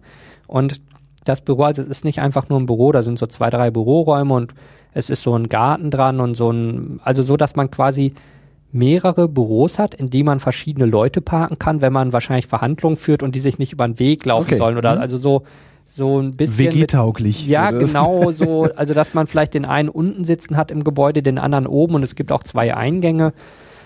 Ähm, und es gibt aber auch äh, zum Beispiel ein, na, so ein Raum, da ist das Videoarchiv drin, da ist aber auch ein Bett drin und ein Fernseher und eine Klimaanlage, wenn man mal länger da ist und mal pennen muss oder so, das Privatquartier sozusagen. Dann hat er halt irgendwann gesagt, oh, da pennen gerade noch ein paar Leute bei uns. Du kannst einfach hier bei mir im Büro pennen und das ist 24-7 besetzt. Wenn du irgendwo hinfahren willst, sag dem Fahrer Bescheid und sonst, ey, sei mein Gast und sei bei mir im Büro. Dann habe ich halt zwei Tage lang wirklich im Prinzip alleine bei ihm in seinem Büro äh, gewohnt, ohne dass irgendjemand kontrolliert hat, was ich da treibe. Wo ich halt auch dachte, also der Grad an Vertrauen ist schon irre. Und bei ihm zu Hause war es halt vorher so, da ich halt, also seine Frau spricht Deutsch und ähm, wir haben uns halt viel unterhalten und halt wirklich so in dieser Familie eingebettet zu sein. Und ich habe viel mit seinen Söhnen gesprochen. Also der eine spricht Deutsch, der andere spricht Englisch und äh, habe einfach so an deren Familienleben teilgenommen. Also wir haben halt zusammen beim Frühstück dann gesessen und äh, haben halt drüber getratscht, was so irgendwie in Kurdistan los ist oder äh, waren zusammen einkaufen oder äh, waren auf den Feldern und haben die Gurken und die, die Pfirsiche und so fürs Abendessen geholt und sowas. Also so wirklich eingebettet in das, was sie tun. Und das war schon extrem spannend. Äh, und da hieß es halt so, ja, hallo, wohnst jetzt hier, okay, Tag, ähm, was willst du futtern? Aber so, also nicht so gestellt oder so, das sondern halt echt wie irgend so ein Freund. Das Überraschendste kam aber am vorletzten Tag. Ähm, also von einer Freundin von mir, die hier in Berlin wohnt, der Vater ist ein Freund von Kaka Hama. Also das war Aha. so die Verbindung im Prinzip, über die es dann kam. Und äh, am vorletzten Tag saßen wir da und dann sagte die Frau, wie, wie bist du eigentlich, also was ist dein Kontakt, warum bist du hier? Und dann sagte Kaka Hama, ja, das würde mich auch mal interessieren. Und meinte, ey, das tut mir jetzt echt leid, ich weiß es gar nicht. Irgendwie, es hieß, du bist am Flughafen und irgendwie, ich dachte, lass den mal hier wohnen. Wo ich dachte, was zur Hölle? Also, ähm, also ja, der Freund eines Freundes hat gesagt, du bist okay. ja, äh, genau so. Also lass ich den mal bei mir im Büro hausen. Ja. Also wo ich auch dachte, da hab ich gesagt, hm, also zum einen müssen das ganz schön gute Freunde sein. Also so, dass der Grad an Vertrauen so wandert. Ja. Und zum anderen dachte ich aber auch, äh, also offensichtlich, wenn ich jemand anders gewesen wäre, wäre ich genauso herzlich aufgenommen worden. Das ist ja der Umkehrschluss. Ja. Also das hat mich äh, ziemlich vom Hocker gehauen, weil ich so dachte, okay, das äh, und dann habe ich gesagt, na so so so ist die Connection. Sagt er, ah ja ja okay Dann. und und meinte auch, warum fährst du schon? Bleib doch einfach hier wohnen, guck dir doch noch was an. Dann meinte, ey du, wenn du wiederkommst, sei mein Gast, wann immer du vorbeikommen willst, kannst hier wohnen. Wo Wollte ich gerade sagen, warum bist du, warum bist du nur eine Woche geblieben? Arbeiten muss gut. ich hier. Das ist Geld verdienen. Das ist das große Problem. Äh, aber das fand ich halt auch, also irre, diese Gastfreundschaft und dass er halt gesagt hat, ey, wann immer du willst, komm wieder, kannst hier wohnen, mach was du willst. Äh, wenn ich dir was helfen kann, sag Bescheid. Und auch so urheberrechtsmäßig sehr spannend. Ähm, es gibt da einen Nachrichtensender, mit dem ich zu tun hatte, Jammer war, also ein kleiner, der da mehr oder minder zur Partei gehört. Und die haben gesagt, ach übrigens, wenn du Material brauchst, ne, nimm was du willst aus unserem Archiv, sag was du brauchst. Wir haben 40 Jahre Archiv, können dir alles mitgeben. Geil. Ich dachte, hu. Und ein anderer großer Sender, Rudau, also die auch ein englisches Programm haben, die sind da, also die sagen nicht general, nimm was du willst. Die sagen immer, wenn du was brauchst, rufst du mal an, ne? Also wo ich auch denk, Wahnsinn. Und äh, ich habe dann gesagt, ey, bei so einem Archiv, was, also was will ich? Keine Ahnung. Also Einmal das eine ganze Woche- Archiv ja durchgucken. genau. Ja. Das waren 20 laufende Meter DVDs. Mhm. Und er hat gesagt, ich habe keine Ahnung. Und dann haben die gesagt, na hier, das ist ganz gut. Äh, hier haben mir mal vier DVDs mitgegeben, Einsatzvideos von den Peschmerga, wo ich denke, ich habe sowas noch nie gesehen. Also wirklich die Videos vom Einsatz, was sie selber drehen, die Einsatzdokumentation. Ich auch gesagt habe, daraus, wenn man jetzt einen ordentlichen Cutter hat und irgendwie eine Story im Kopf, also wenn so Ja. Filmemacher ist, das ist doch der Hammer.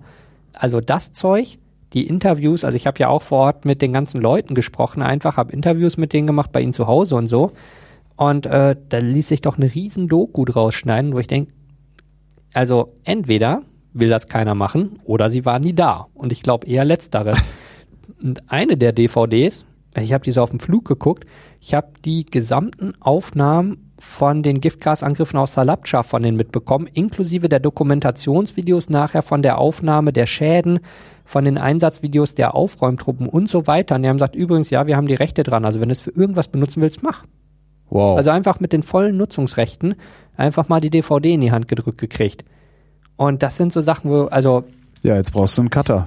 Ey, vom, also vom VHS in kopiert, die, die Qualität ist räudig, Ja. muss man sagen. Aber in Deutschland wird man noch sagen, so, und damit vergolde ich mir die Nase und arbeite nie wieder. Aha. Also wenn man so vergleichbare Aufnahmen hätte und die sagen, hier, nimm mit, also wenn du irgendwas für die Sache tun kannst, gerne. Und das finde ich auch der Wahnsinn. Ähm, jetzt ist es auch so, dass die mir immer wieder Einsatzvideos oder so Kram schicken und sagen, wenn du noch was brauchst, sag was, kannst du haben. Und das ist schon, äh, ist schon ziemlich, ziemlich irre, finde ich. Warum machen die das? Die wollen, dass ihre Story in der Welt bekannt wird, glaube ich, weil die merken Ja. ja. selber, von hier gibt's so die Kurden und die kloppen sich und damit ist Thema vorbei. Ja. So, und dann gibt's die ISIS und die kloppen sich, okay, wird mein Bier nicht von teurer. Und, äh, und denen ist halt ein Anliegen zu zeigen, erstmal, die Kurden sind nicht die Kurden, also nicht im Sinne von, die sind doof und wir sind gut oder so, sondern einfach, es ist unterschiedlich. Und auch diese Sache, dass man da ziemlich frei leben kann und dass eine Demokratie ist, ist aus der Sicht von hier total abstrus. Oder auch, dass die halt eine harte Frauenquote im Parlament haben und Minderheitenschutz äh, und Pflichtplätze für die Minderheiten im Parlament und ich weiß nicht was. Mm, Das sind so Sachen, die kann man sich hier kaum vorstellen. Oder was ich auch gefilmt hatte, einfach weil es halt so abstrus aus der hier, äh, Sicht hier ist, äh, den Jaguar Autohändler, der bei uns um die Ecke war, habe ich halt einmal die Schaufenster abgefilmt. Ist halt einfach ein Jaguar Autohaus, weil fährt man da halt auch, wenn man Kohle hat.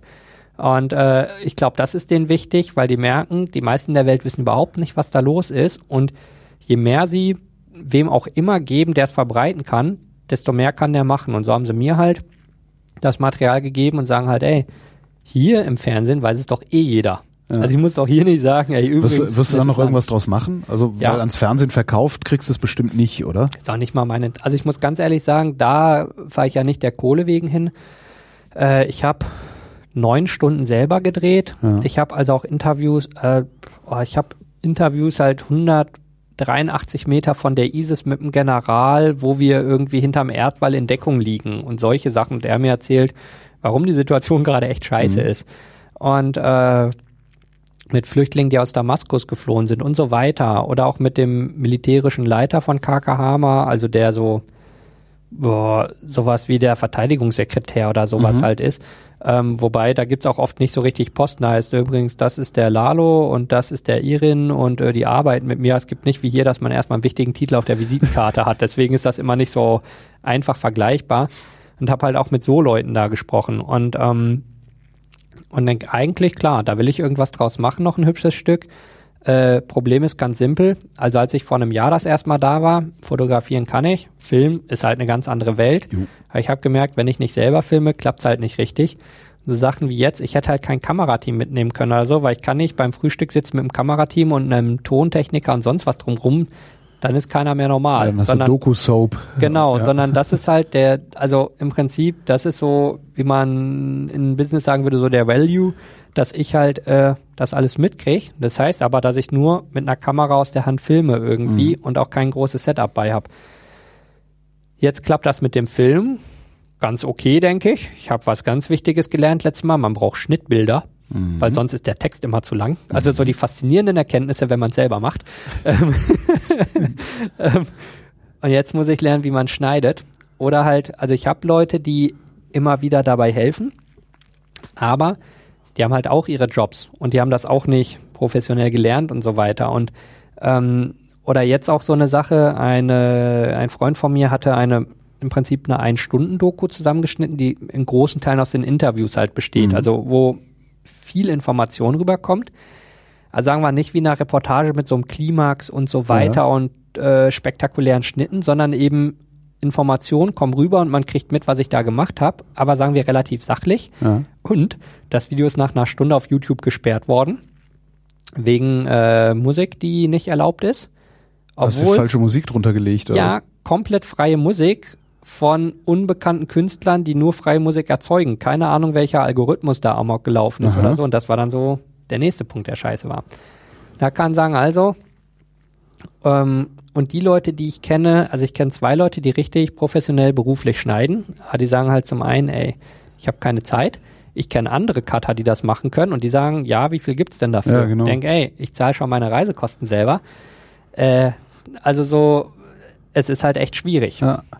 Und ähm, dadurch dümpelt das immer so ein bisschen vor sich hin. Und ich denke, wenn jemand mit dem richtigen Blick das Material mal in die Finger kriegt, also der also nicht nur Cutter ist, sondern der auch wüsste, also wie mache ich jetzt eine Story draus? Also er es anguckt und sagt, das ist jetzt der Punkt, auf den es geht oder das ist der entscheidende Teil und so baut man es auf und so Ja. lässt man es enden, ähm, dann wäre das auch nochmal deutlich spektakulärer. Vielleicht hört das ja jemand, der äh, in der Lage und Ja. willens ist, äh, sich damit auseinanderzusetzen. Ja. Wann, wirst du das nächste Mal hinfahren?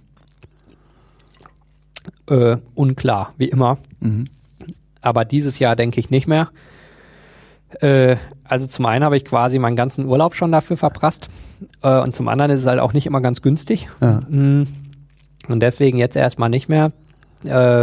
Wahrscheinlich nicht mehr, wer weiß. Äh, wahrscheinlich erst wieder im nächsten Jahr. Warum wirst du das nächste Mal hinfahren? Also was fehlt dir noch ähm, auf der Liste der Dinge, die du da Äh, tun oder sehen willst? es ist immer wieder anders. Äh, sagen wir im Moment sehe ich es ganz einfach so. Noch kämpft die ISIS. Mhm. Und äh, solange die das tun, will ich, dass Aufmerksamkeit auf das Thema kommt, damit die Leute, die ich da kenne, eine hohe Überlebenschance haben. Mhm. Wenn man das hier Leuten erzählt, sagen die immer so, ja, nö, nö, nö.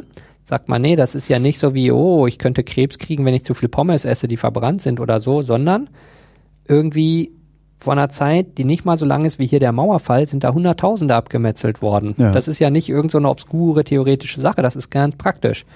Und in den letzten zwölf Monaten sind 1500 Leute an der Front gestorben. Und bei KK Hammer zum Beispiel, der hat mir gesagt, Leute, die er kannte in seinem Umfeld, sind, solange er da kämpft, 1000 gestorben. Also so wirklich Freunde und Bekannte. Und aus der Familie 56. Also, und wo ich dann denke, da ist die Nummer anders. Und ähm, vorhin habe ich halt wieder auf Facebook mit einem Freund geschrieben aus der Gegend, äh, der halt vor ein paar Stunden beschossen wurde und äh, da als Sniper liegt und der halt immer wieder mal mit mir schreibt zwischendurch, wenn er Zeit hat und ich halt echt denke, hey, äh, so die Chance, dass der da stirbt, ist unklar, aber es, es ist ein akutes Problem. Auf den ist heute geschossen worden, auf den ist vor ein paar Tagen geschossen worden und er liegt ganz vorne und muss halt dafür sorgen, dass die kämpfenden Truppen auf lange Distanz sicher sind. Ich Ja. habe keinen Bock, dass der da liegt, weil ich würde ihn gerne nochmal wiedersehen. Ja. Und deswegen äh, habe ich ein großes Interesse daran, dass sinnvoll aus der Region berichtet wird, dass es einen öffentlichen Druck gibt, dass da Hilfe hinkommt und dass sie dann die Hilfe bekommt, dass sie da mal sicher, also überhaupt sicher kämpfen können. Wenn die allein Panzer hätten und schusssichere Westen, dann hätte ich ja ein ganzes Stück weniger Sorgen, aber ich weiß, der liegt da 500 Meter von der ISIS hinter ein paar Sandsäcken, dann ist das nicht besonders beruhigend.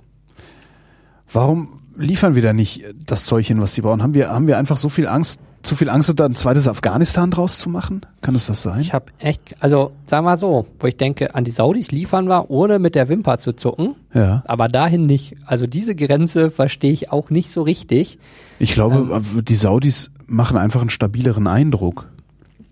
Ja, sagen wir mal so, sie unterdrücken stabil ihr Volk, kann man sagen. Ja, also ja, ja, aber, aber es ist halt stabil. Also, Ja, genau. Aber ich denke, stabil die ISIS abmurksen, das ist nicht stabil genug. Also ich verstehe diese Logik dahinter nicht, an wen man liefert und Ich vermute, es geht wirklich um, um sowas wie, wie nennt man das denn? Also so eine, so eine, so eine ja, staatliche Infrastruktur oder so. Und da macht zumindest auf den ersten Blick jetzt aus der Ferne, Ja. ne, macht Saudi-Arabien einfach den stabileren und, und zivilisierteren, sagen wir Mhm. mal, Eindruck. Und wenn du so so Kurdistan, oh, Herr Karl Die May, wilden Hottentotten. die wilden, genau, die, die Horden, die da äh, unterwegs sind, denen willst du ja nicht noch Waffen geben, weil nachher verwenden die die gegen uns. Dann denke ich, hey, Bundespresseamt, packt einen Flieger voll, schippert die Leute rüber, dann habt ihr hier die Berichterstattung, dass äh, so in der breiten Bevölkerung eine positive Resonanz entsteht. Äh, und dann habt ihr, äh, dann könnt ihr das einfacher machen. Liegt ja in der eigenen Hand. Also es kommt ja auch immer darauf an, wie man es aufzieht. Mhm. Und äh, oder auch mit den Olympischen Spielen in Baku, da hat man hier auch in den Talkshows mit den Politikern erklärt, wie toll das ist und was für eine demokratische Struktur da herrscht. Oder mit äh, jetzt mit der Fußball-WM, wo wir ja wissen, da haben die keinen Sklaven gesehen. Weit Genau. und breit lief da kein Sklave rum. Denkt, dafür ist Zeit und Geld da, aber ich habe noch keinen gesehen, der in Kurdistan steht und sagt, die sind scheiße, können wir da drauf schießen oder hat jemand was gegen? Wir machen jetzt ein TED im Fernsehen. Sollen wir die beschießen oder nicht? ist doch ganz interessant, ne? Mit Diktatoren haben oder Diktaturen haben wir es leichter als mit äh, Ja. tja, Demokratien, die nach Unabhängigkeit streben. Äh, Saddam zum Beispiel hat kein Problem gehabt, von deutschen und niederländischen Unternehmern sein Giftgas-Programm zu bekommen. Und äh, Kolb, der ja äh, einen Teil der Ausstattung geliefert hat, hat sogar ein Bundesverdienstkreuz gekriegt. Das geht auch noch. Das heißt, das geht, aber Leuten, die echt gegen den einzigen kämpfen, man weiß, das ist der Feind, die können wir nicht so einfach unterstützen. Und da wüsste ich dann auch gerne mal, warum. Ja. Aber das werden wahrscheinlich auch nur die Geschichtsbücher uns dann irgendwann erzählen und wir können nur hoffen, dass wir alt genug werden, um es mitzukriegen. Ja, und die dann auch in drei Varianten, genau, deren Wahrheit, unsere Wahrheit, die Wahrheit, was wirklich passiert ist. das werden wir nie erfahren. Ja, Enno Lenze, ich danke dir. gerne.